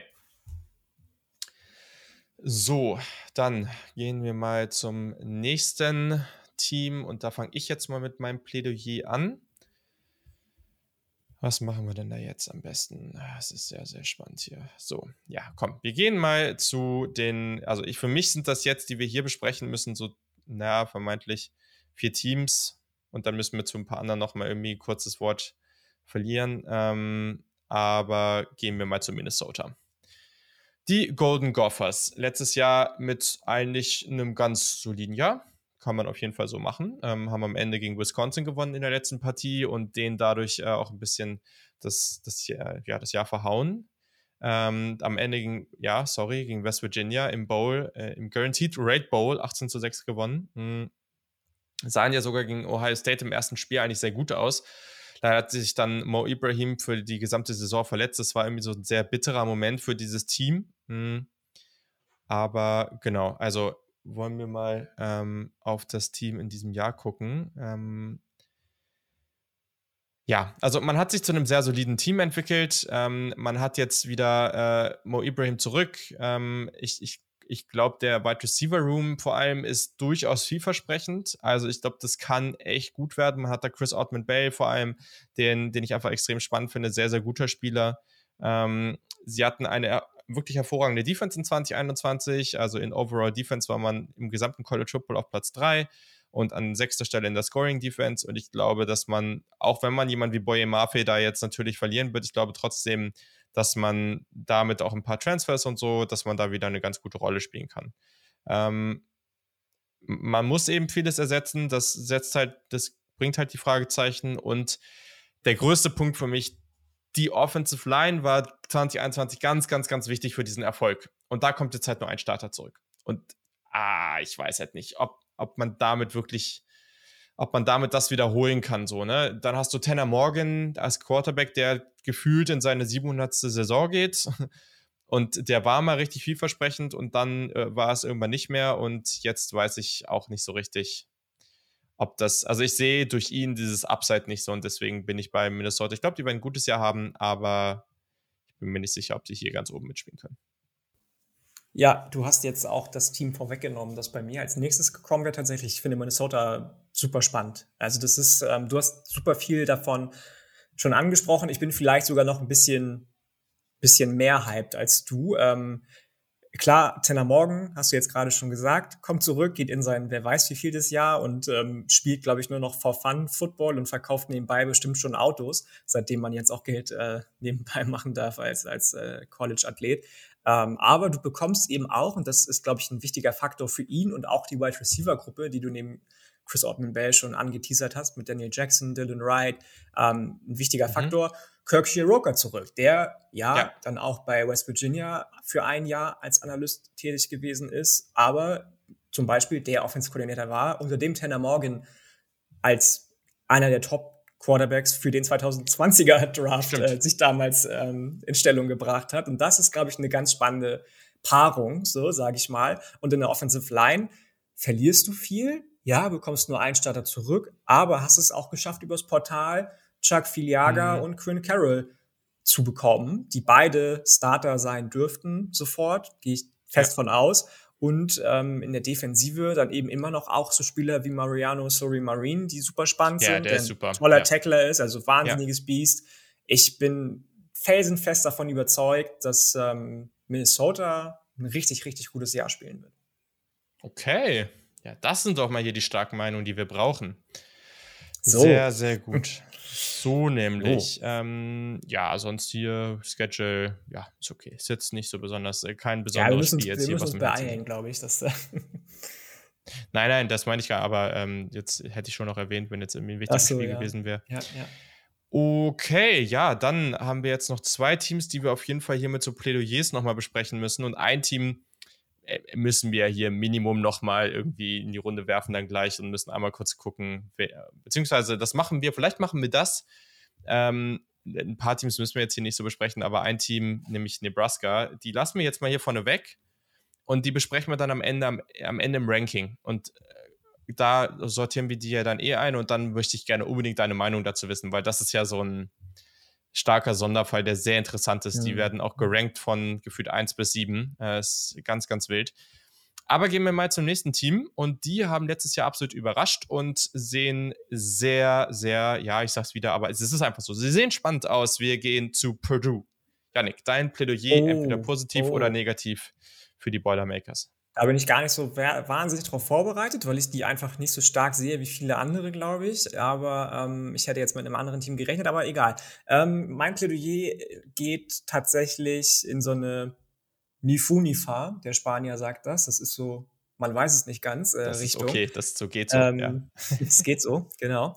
Ähm, es geht so, sage ich mal. Natürlich hast du einen tollen Quarterback mit ähm, wie heißt er noch gleich? Aiden O'Connell. Aiden O'Connell. Ja, wo, wo rankst du den denn so in der Big Ten? Weil das ist. Oh, ich finde ihn spannend. Ich, der ist wahnsinnig unterschätzt. Der hat ja letzte Saison nach KJ so? Jefferson die ähm, zweitbeste Pass Efficiency in, unter allen Power 5 Quarterbacks gehabt. Ich glaube, der wird unterschätzt tatsächlich, ja. Ähm, also ich höre ja, mittlerweile sehr viel Positives zu denen und auch häufig, dass der so als zweitbester Quarterback der Conference eingeschätzt wird. Okay, finde ich gut. Nice. Ähm, natürlich verlieren die zwei wahnsinnig wichtige Spieler mit David Bell und ja. George Kalafdis. Aber trotzdem, sie haben immer noch so Jungs wie meinetwegen Kendron Jenkins, Kieran Douglas und ganz, ganz wichtig, Jalen Graham, der so ein unfassbar dominanter Hybrid-Defender sein kann, glaube ich. Ähm, der kann ja. Linebacker spielen, Safety, Edge Rusher, ja. auch wenn da noch so ein bisschen so, so einen Plan entwickeln muss, sage ich mal, wie er das Ganze angeht. Ähm, ich bin ein bisschen, also ich bin gespannt, auf wen so die Bälle geworfen werden von O'Connell jetzt, nachdem ähm, O'Connell und Donald ist auch mal in meinem Kopf beides drin. Aiden O'Connell. Ja. Aiden O'Connell, vielen Dank. Ähm, nachdem David Bell jetzt, wie gesagt, weg ist. Ich sehe ein anderes Team trotzdem noch vor den Boilermakers. Ja. Aber ähm, es ist auf jeden Fall spannend. Alles spannend. Ja, gehe ich mit auf jeden Fall. Ähm, sind 9 und 4 gegangen. Das sind die meisten Siege seit 18 Jahren. Das ist auf jeden Fall ein heftiges Jahr gewesen. Und die sind sehr, sehr pass-heavy. Also im Vergleich zur restlichen Big Ten West, da ist es ja eher andersrum. Aiden O'Connell, kurz angesprochen, ist ein ehemaliger Walk-On und das ist einfach ein ganz, ganz toller Quarterback für diese Offense. Das ist unglaublich. Guckt euch auch mal diese Statistiken an. Das ist sehr, sehr stark. Ähm, Man hat einen spannenden Transfer von Iowa bekommen, Tyron Tracy Jr., der Running Back und Wide Receiver spielen wird. Ähm, die O-Line bringt einige Starter zurück, drei. Ich glaube auch die Defense, ähm, die, die war echt gar nicht so schlecht letztes Jahr. Ähm, haben auch eine relativ klare Strategie, viel One-on-One, -on -One, viel Blitz. Ähm, ja, Graham hast du angesprochen. Ich glaube, die Cornerbacks sind auch mal spannend. Ähm, Corey Trice und Mary Brown, beide 6'3 groß. Das ist auch nochmal irgendwie interessant.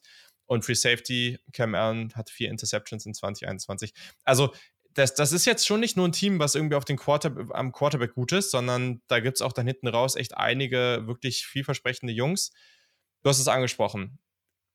Sie verlieren viel Qualität bei den Wide Receivers und wie ersetzt du jetzt genau George Kalafdis? Ähm, da weiß ich noch nicht so ganz, ob man den jetzt wirklich so ersetzen kann.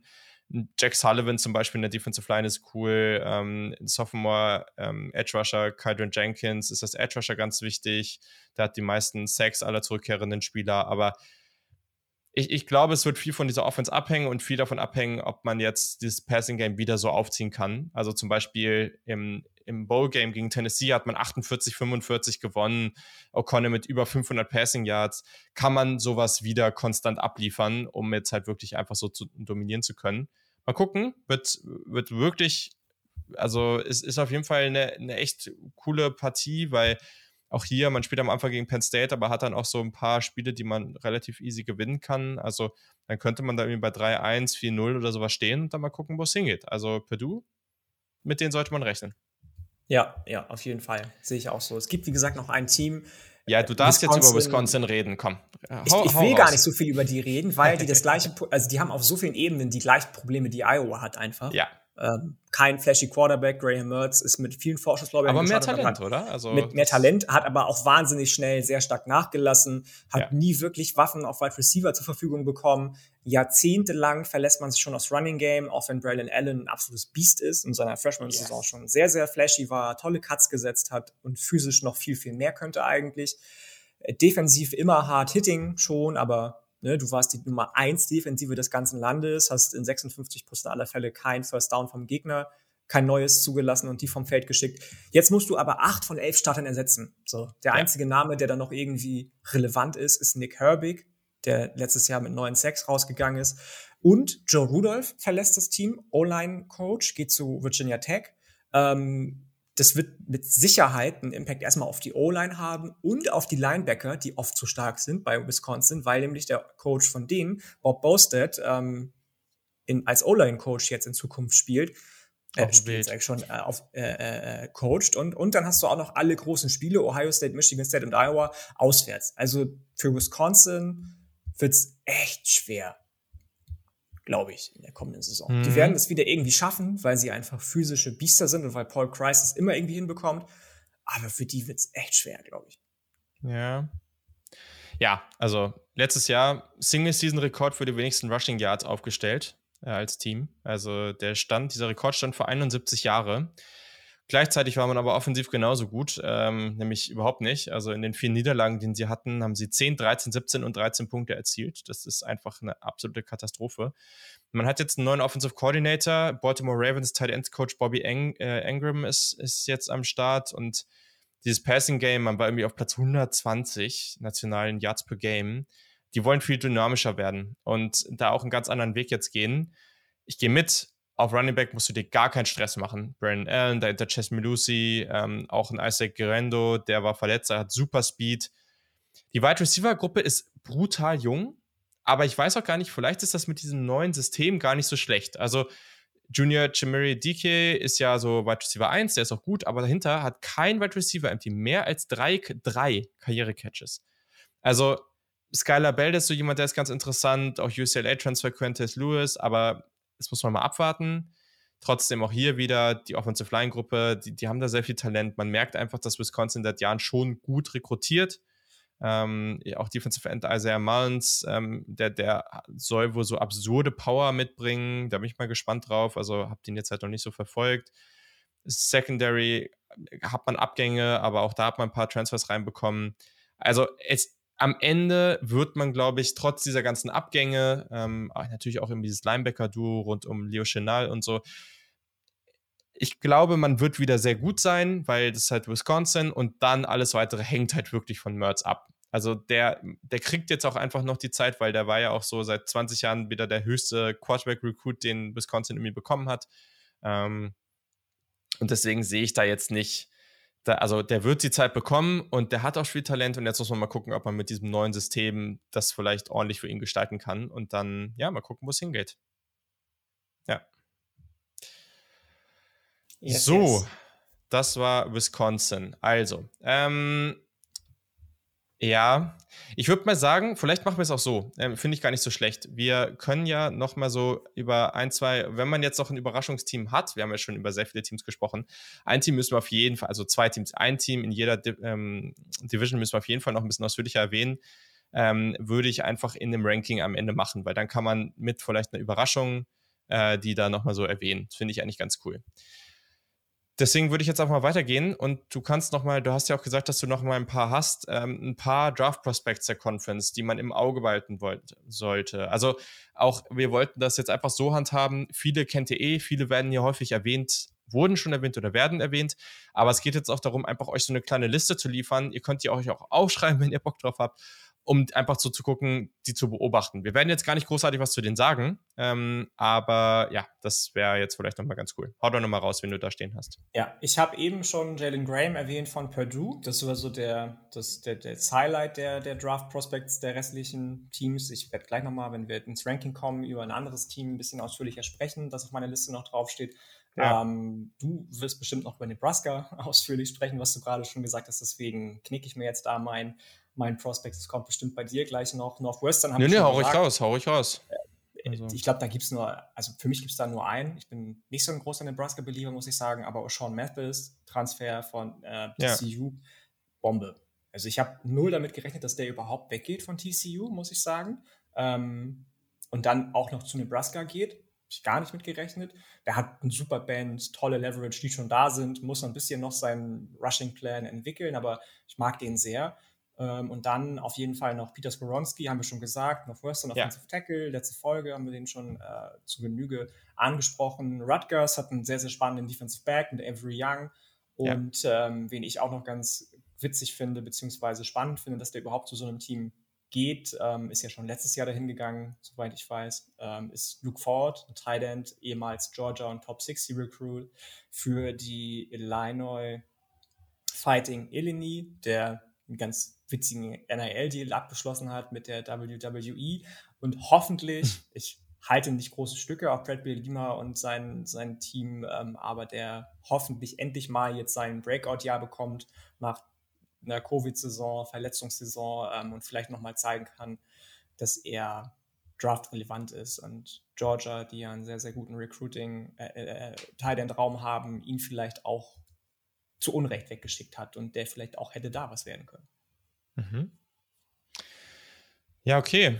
Ja, von den Teams, die wir besprochen haben, die du jetzt erwähnt hast, ähm, macht es eigentlich Sinn. Das sind eigentlich dann auch alle. Also, da sind natürlich noch mehr, aber es macht jetzt keinen Sinn, irgendwie aus der Range von zwischen 200 und 500 äh, für nee, potenzielle nee, Draft Prospects nee, hier jetzt jeden aufzuzählen. Also, Indiana, sage ich gleich noch was äh, zu. Äh, Tier 1 Malen. Tier 1 Malen können wir noch Tier an, ansprechen hier. So, Cornerback. Ne, wie gesagt, ja. zu Indiana und einem anderen Team sage ich gleich noch was ja. zu, aber genau.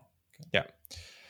Okay, dann ähm, mal ganz kurz, äh, welche Spiele sind denn nochmal, also welche Partien müssen wir denn nochmal kurz erwähnen, die irgendwie, die man sich nochmal irgendwie anmarkern muss im Kalender, die irgendwie ganz spannend sind. Ähm, eins, was ich da, klar, ne, wir haben es schon gesagt, natürlich The Game, Michigan, Ohio State, äh, Notre Dame at Ohio State in Woche 1, sehr, sehr interessant.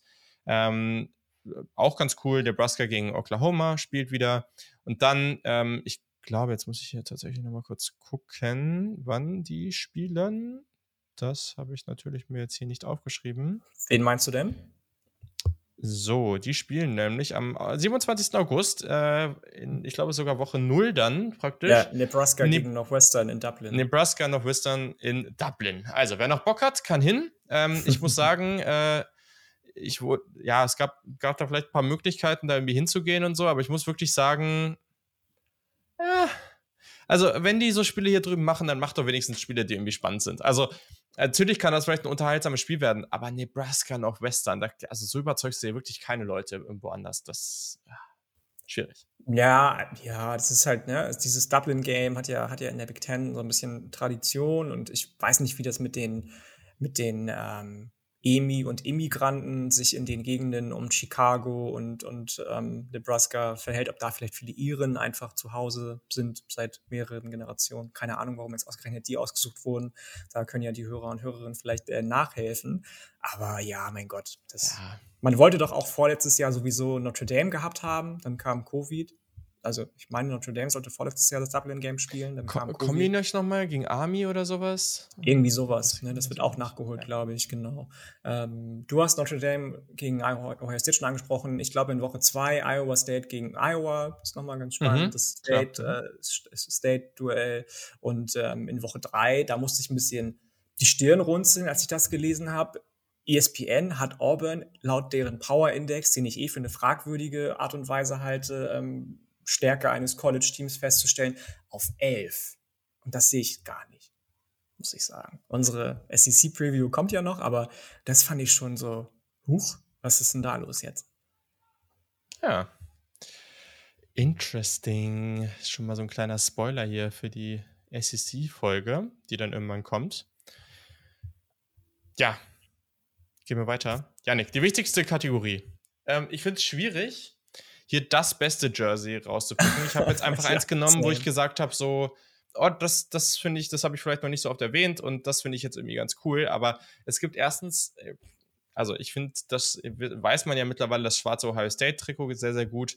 Ähm, aber vor allem dann auch gibt es viele Teams, die einfach dann auch so ein klares Farbschema haben das, und so Jerseys, die, die passen einfach zu denen. Und die finde ich eigentlich, auch wenn man da gute Fotos von sieht, dann sehen die auch cool aus, ne? Aber es ist trotzdem nicht so, dass ich die so elitär finde. Ähm, wen hast du denn jetzt hier genommen? Ich war schon wieder auf stumm, sorry. Ähm, ja, ich habe mich auch schwer getan. Genauso schwer wie du wahrscheinlich, weil du hast schon gesagt, wir haben schon einige Jerseys immer wieder genannt. Letztes Jahr, weiß ich noch ganz genau, habe ich mich für Minnesota entschieden. Ähm, das werde ich dieses Jahr nicht tun, das wäre ja langweilig. Ich finde immer prinzipiell All Whites geiler als All Blacks. Das wisst ihr auch schon alle inzwischen. Mark von Michigan State, sehr uh. das All White. Ähm, wirklich, wirklich sehr. Und habe das deswegen auch genommen. Ich hatte noch von Purdue die graue Uniform in der Verlosung. Habe ich ja schon mhm. mal gesagt in der Jersey-Folge, die wir vor einem Jahr oder so mal hatten, dass ich die ganz spannend finde. Äh, mit diesem Boilermaker-Team einfach, diesem, diesem ja, Waggon, der so, nicht Waggon, diesen, dieser Lok, die so nach vorne fährt und wenn da dann statt der, statt des schwarzen Helms vielleicht der, der Chrome Golden Helm benutzt wird, wie vor drei, vier Jahren ab und zu mal, dann finde ich die Uniform auch schon geil, aber die hatte ich, wie gesagt, schon mal erwähnt und deswegen ähm, habe ich jetzt mich für Michigan State All White entschieden. Interesting. Ja, nicht schlecht. Also ich muss sagen, ich habe mir zum Beispiel Iowa dann so gesehen, da waren irgendwie ganz coole gemachte Fotos und ist mir so nie aufgefallen, aber habe ich gedacht so, ja, eigentlich haben die ja so einen Look, der schon sehr, der ist schon unique, ne? Der ist schon irgendwie einzigartig und der, der passt zu denen und ich habe die jetzt hier nicht genommen, aber eigentlich ist es ja schon ganz cool. Ähm, aber ich bin tatsächlich, mir war das jetzt nicht mehr bewusst, dass du die letztes Jahr hattest, ich bin ja tatsächlich mit Minnesota gegangen, aber hier mit eher mit der komplett weinroten Variante. Ja. Ähm, ja die finde ich, ich also die, Minnesota hat auch so ein Farbschema, was jetzt nicht so viele Teams haben, eine Farbkombination. Und das macht es schon auch aus. Die Jerseys sehen häufig sehr, sehr, sehr gut aus. Gibt wenig Varianten, bei denen ich sage, ne, finde ich gar nicht gut. Ja. Gefällt mir. Ja, ja, sehr gut. Okay. Okay, okay, okay. Dann lass uns doch mal reingehen. Ähm, wir lass uns doch mal die, die West als erstes tippen. Ähm, hau doch mal dein Ranking raus. Von 7 auf 1 natürlich. Also 7 zu 1 natürlich. Genau, von, von unten nach oben, ja. Alles ja. klar. Auf 7, es tut mir leid für das Team, aber ich glaube einfach, dass die im Football in der Big Ten meilenweit von allen anderen entfernt sind. Die Illinois Fighting Illini mit Brad äh, äh, mit Bielima als, als Head Coach. Da passiert einfach nicht viel. So, dann Northwestern als nächstes, die von dir angesprochene Diskrepanz zwischen geraden und ungeraden Jahren ist natürlich auffällig, aber auch da der Quarterback fehlt, da hast du mit deinem mhm. Nummer 1 Safety verloren, Brandon Joseph, der jetzt zu, zu Notre Dame gegangen ist. Ich, ne, klar, Skoronski als Offensive Tackle Maschine, aber sehe ich nicht viel. So, jetzt kommt ein Team, das vielleicht du höher hast, wenn ich deine Andeutung gerade schon richtig ähm, ins, ins Verhältnis setze. Nebraska auf 5. Da sprichst du ja gleich noch drüber. Ich halte mich erstmal zurück. Auf 4 Purdue, 3 Wisconsin, 2 Minnesota und 1 Iowa. Interessant. Sehr interessant. Nee, ich, ich, ich dachte einfach, wir müssen noch mal über Nebraska reden, einfach weil das ist immer so ein Thema. Also, das ist eines dieser Teams, die immer Thema sind, auch wenn sie seit Jahren eigentlich nicht so wirklich gut sind. Es wird immer über sie gesprochen. Und was passiert mit Scott Frost und hier und ja, und war ja mal so ein Powerhouse und so. Also, ich gehe erstmal durch hier. Ich das ist halt 30 Jahre her, so, ne? Ganz kurz. Das ist na, halt fucking 30 Jahre her. Ja, aber trotzdem ist das schon, ich glaube schon, dass da noch Potenzial ist. Also so ist es jetzt nicht. Und dieses Jahr hat man ja jetzt dann auch zum Beispiel Casey Thompson als Quarterback von Texas bekommen. Und da glaube ich schon dran. Ich glaube schon dran, dass der zumindest das Potenzial hat, wirklich viel, viel, viel besser zu sein. Ähm, und das finde ich wirklich spannend. Ähm, das Problem bei denen ist halt, dass sie, also letztes Jahr hat kein Power 5 Team mehr Pressure auf den Quarterback zugelassen. Und die Offensive Line ist immer noch ein Fragezeichen. Und es gab so eine Statistik, die aufgezeigt hat, dass ähm, ein Adrian Martinez einfach nur in diesem einen Aspekt deutlich besser ist als äh, Casey Thompson, nämlich er kann deutlich besser mit Druck umgehen. Ähm, und das heißt, dass die Offensive Line dieses Jahr umso mehr noch mal besser werden muss, weil man für Casey Thompson noch mehr tun muss an der Stelle. Ähm, ja, mal, mal abwarten. Also ich, ich finde es einfach sehr, sehr spannend, was da abgeht. Ob das, ich, ich würde es mir irgendwie wünschen, dass das noch mal zu so einem Powerhouse ist übertrieben, aber dass die schon nochmal sehr, sehr gut werden. Einfach weil, ja, es gibt so ein paar Bereiche im Land, wo das so ein bisschen fehlt, diese Teams. Und das würde ich schon nochmal gerne sehen. Ähm, aber ja, viel mehr. Also ich wollte eigentlich auch nochmal so die grobe Einschätzung, wo man die ja, sieht, weil Scott, Scott, Frost ist einfach das große, kann man das, sagt man das so, wenn sich eigentlich ja zwei Wörter grammatikalisch ausschließen? Scott Frost ist einfach das große Minuskül bei, bei Nebraska. Wahnsinnig gut, was Recruiting angeht, hat wieder, glaube ich, eine Top 25 Klasse reingebracht, ja. aber seit vier Jahren schafft er es nicht, dieses Talent auch umzusetzen. Aus den letzten beiden Klassen sind super viele Spieler, die eben diese Top 20, Top 25 Klasse gehead, Klassen geheadlined haben, raustransferiert aus dem Programm. Das muss Gründe haben. Ja, du hast jetzt ein neues, ähm, neues eine neue Facility in Auftrag gegeben, die wahnsinnig geil aussehen wird wahrscheinlich. Aber die ist, das ist eben auch kein, habe ich neulich einen ganz wichtigen, ganz witzigen oder guten Take von, von Josh Pate, den ich eigentlich mal ein bisschen drüber finde und ein bisschen zu SEC-biased, aber der hat halt gesagt, ähm, beziehungsweise hatte das als Frage gestellt, ob, ob, ob ähm, hier, hier Facilities noch wichtig sind beim Recruiting. Nicht mehr so wie früher, glaube ich, weil jeder heutzutage für sein Footballprogramm, egal wie klein du bist als Footballprogramm, äh, Programm, die eben 10, 50, 100 Millionen da zur Verfügung gestellt bekommt von, von dem vom Staat und auch von, von der Universität und von irgendwelchen mhm. Donors und Boostern, dass es eben nichts Besonderes mehr ist, wenn dein, deine Recruiting Facility oder deine Facility allgemein geil aussieht. Im Gegenteil, die Leute beschweren sich heutzutage, wie kann es sein, dass Auburn eine 200 Millionen oder Florida eine 200 Millionen Recruiting Facility Upgrade bekommt, aber, and, und, aber normale Studenten in irgendwelchen abgewrackten ähm, Klassenräumen sitzen müssen oder die, die äh, Schwertkämpfer, meinetwegen, die Leute, die fechten, nach wer weiß wo fahren müssen, um irgendwo vernünftig trainieren zu können. Ähm, ja, das ist nur einmal ganz kurzer Exkurs. yes. Ähm, ja, aber ich habe halt Nebraska echt an. Also es gab Rankings, da waren die an 1 oder 2, es gab Rankings, da waren die an 7. Also es, man sieht alles. Äh, an 1. Ich finde 7 auch wild, aber an 1. Dude. Ja, aber ich, ich sehe schon, dass es in jegliche Richtung gehen kann. Und ich sehe hier auch kein Team so stark, dass es hier einen klaren, klaren, klares Top-Team gibt. Also, ich habe auf 7 noch Western, ich habe auf 6 Illinois, die haben ja letztes Jahr sind schon bei 5 und 7 gewesen. Also, ich glaube, dass Illinois irgendwie Bowl-eligible wird, finde ich nicht so unrealistisch. Ich habe auf 5 ähm, auch Nebraska. Hm. Ich habe auf 4 Minnesota. Ich habe auf 3 Purdue. Ich habe lange hin und her überlegt. Bin mir immer noch nicht so wirklich sicher, aber wenn, würde ich sie höher packen. Ich habe auf 2 Purdue, äh, Purdue, auf 2 habe ich Iowa und ich habe auf 1 Wisconsin. Ähm, ja, ich glaube, die machen das am Ende. Und das ist aber auch so ein Ranking, was darauf beruht, dass ich dementsprechend praktisch ein Believer darin bin, dass, äh, dass, dass dieses, dieser offensive Umschwung schon kommt. Nicht in dem Sinne, dass sie auf einmal eine Top 20 Offense sind, aber dass sie halt nicht mehr außerhalb der Top 100 sind, sondern vielleicht irgendwie einfach eine durchschnittliche Offense haben. Das wäre ja schon mal was in dieser, in dieser Division. Das wäre schon mal ganz okay. Yes, ja. ich bin äh, jetzt ein bisschen ge geschockt, in Anführungsstrichen, muss ich sagen, dass du Minnesota doch nur auf vier hast. Ich dachte, du hättest sie ein bisschen höher nach deinem. Aber äh, es ist halt alles nah beieinander, ne? Also. Ja, okay. Das, das, die werden ja. am Ende alle wieder. Also letztes Jahr hatten auch drei Teams am Ende die gleiche Bilanz in der Big Ten und das kann ich hier auch sehen. Also, ja. Hm. Okay. Ja, okay, jetzt dann deine East und dann wirst du ja wahrscheinlich auch noch mal kurz über ein Team da sprechen wollen, von dem ich weiß, dass du da den einen oder anderen Spieler ganz gerne magst.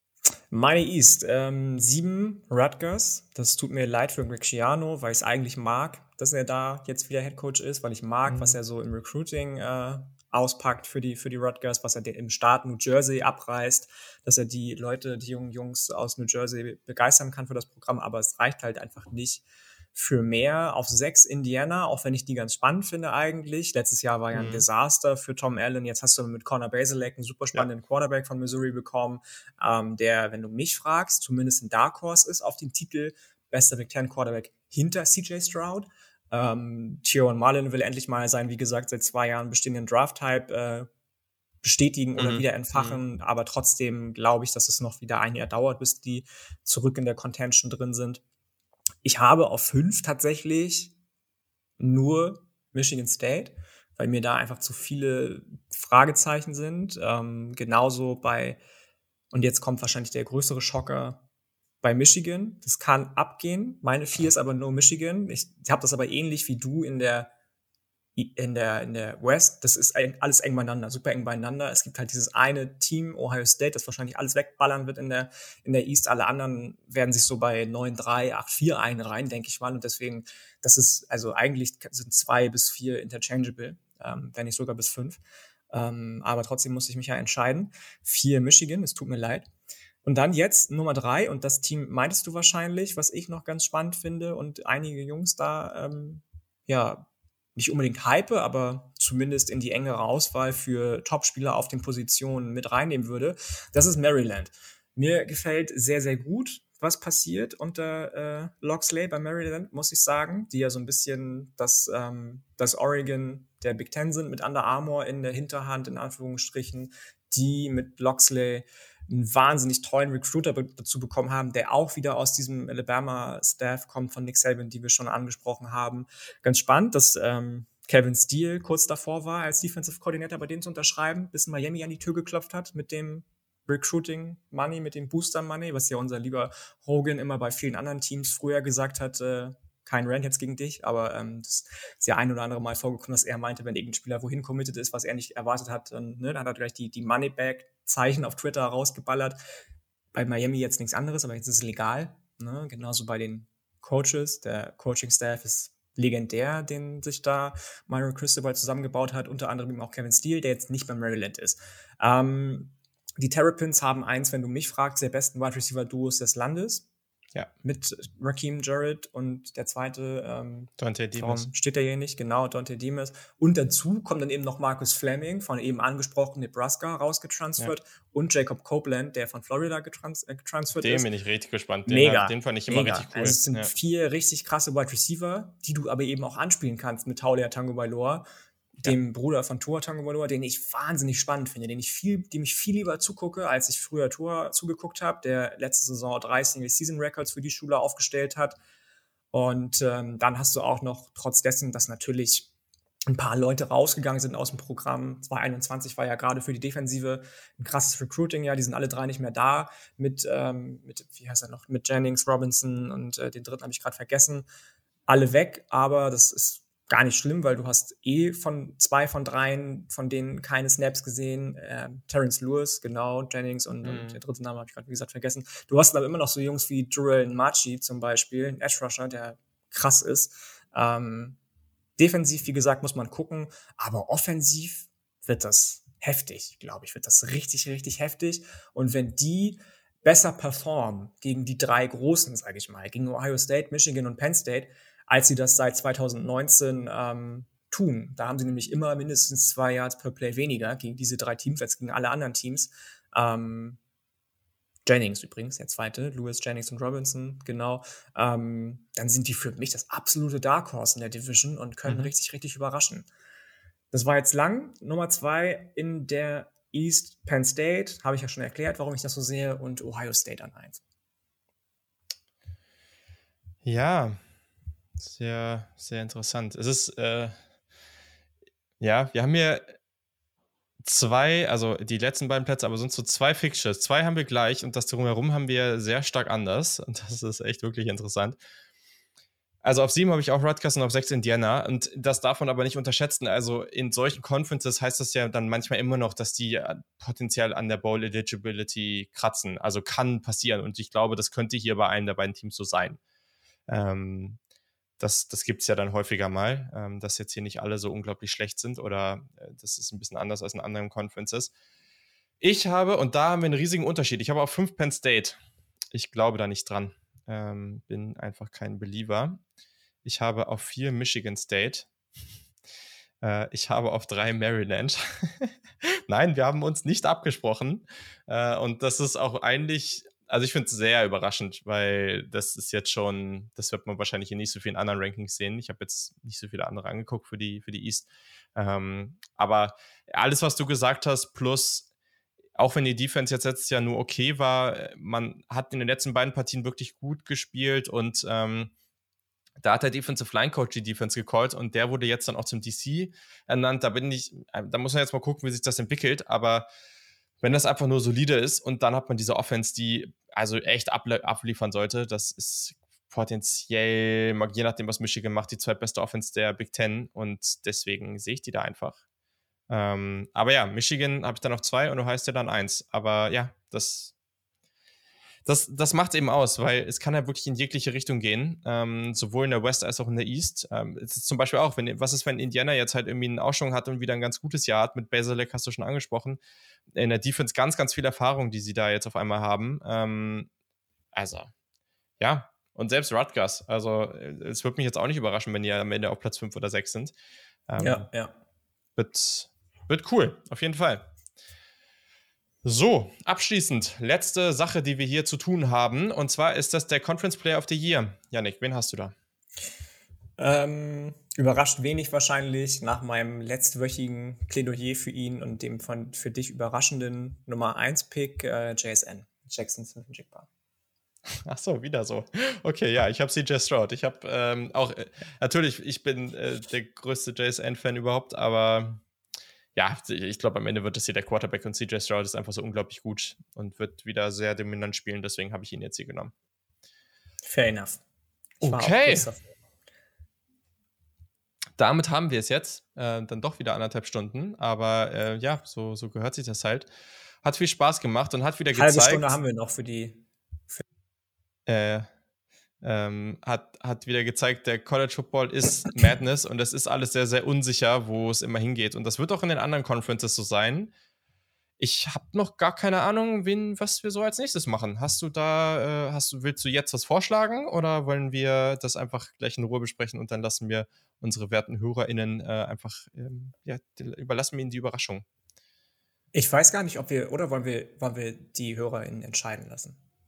Das könnte man natürlich nehmen auch. wir euch machen. transparent mit, dass wir dann, einfach eine Umfrage machen mit Twitter und dann. Das überlegen wir uns jetzt nochmal. Wir müssen ja für eine Conference, äh, die fällt jetzt hier da so ein bisschen raus, weil da würde ich gerne einen Gast, da müssen wir nochmal schauen, ob wir es hinkriegen, würde ich gerne einen Gast dabei haben.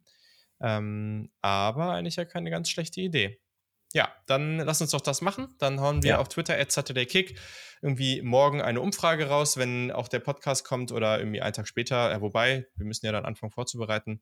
Ähm, dann haben wir morgen eine, einen Tweet raus, wo ihr das Ganze dann abstimmen könnt. Und ja, dann machen wir es so. Und äh, ja, sonst hast du noch irgendwas abschließend zu dieser Conference, zu dieser Folge, irgendeine wichtige Message, die du an die Leute raussenden willst. Wird spannend. Das haben wir, glaube ich, okay. oft genug gesagt heute. Einmal musste noch. Wird spannend. Da ist das neue Trinkspiel. Wenn schon kein das, wird, das wird dann böse für die Leute. wenn also. schon kein Neologismus heute vorkommt, ähm, dann äh, soll ich hier zumindest nicht ganz enttäuscht sein. Es gibt doch ein Wort, das heute federführend war. Okidoki. Ja, perfekt. Dann haben wir es. Die erste College Football Preview ist erledigt. Ich freue mich sehr auf die Big Ten. Ich freue mich sehr auf Ohio State, aber auch auf viele andere Teams hier. Und haut auf jeden Fall, ja, schreibt uns, schreibt uns eure Gedanken, eure Rankings, all das. Ich, ich habe auch schon so den einen oder anderen Fan, zum Beispiel von Michigan State im Kopf, der, der vielleicht mit dem Ranking hier nicht so ganz happy sein wird. Äh, auch wenn ich die Spartans eigentlich ganz gerne mag. Aber ja, manchmal ist es dann so. Dann muss man halt ein Ranking aufstellen. So ist es. Also haut eure Meinung raus. Wir sind sehr gespannt und in diesem Sinne habt eine wunderbare Woche. Wir hören uns dann nächste Woche wieder und äh, ja, wir wünschen euch etwas kühleres Wetter und dann bis zum nächsten Mal. Tschüssikowski. Bis dann. Ciao.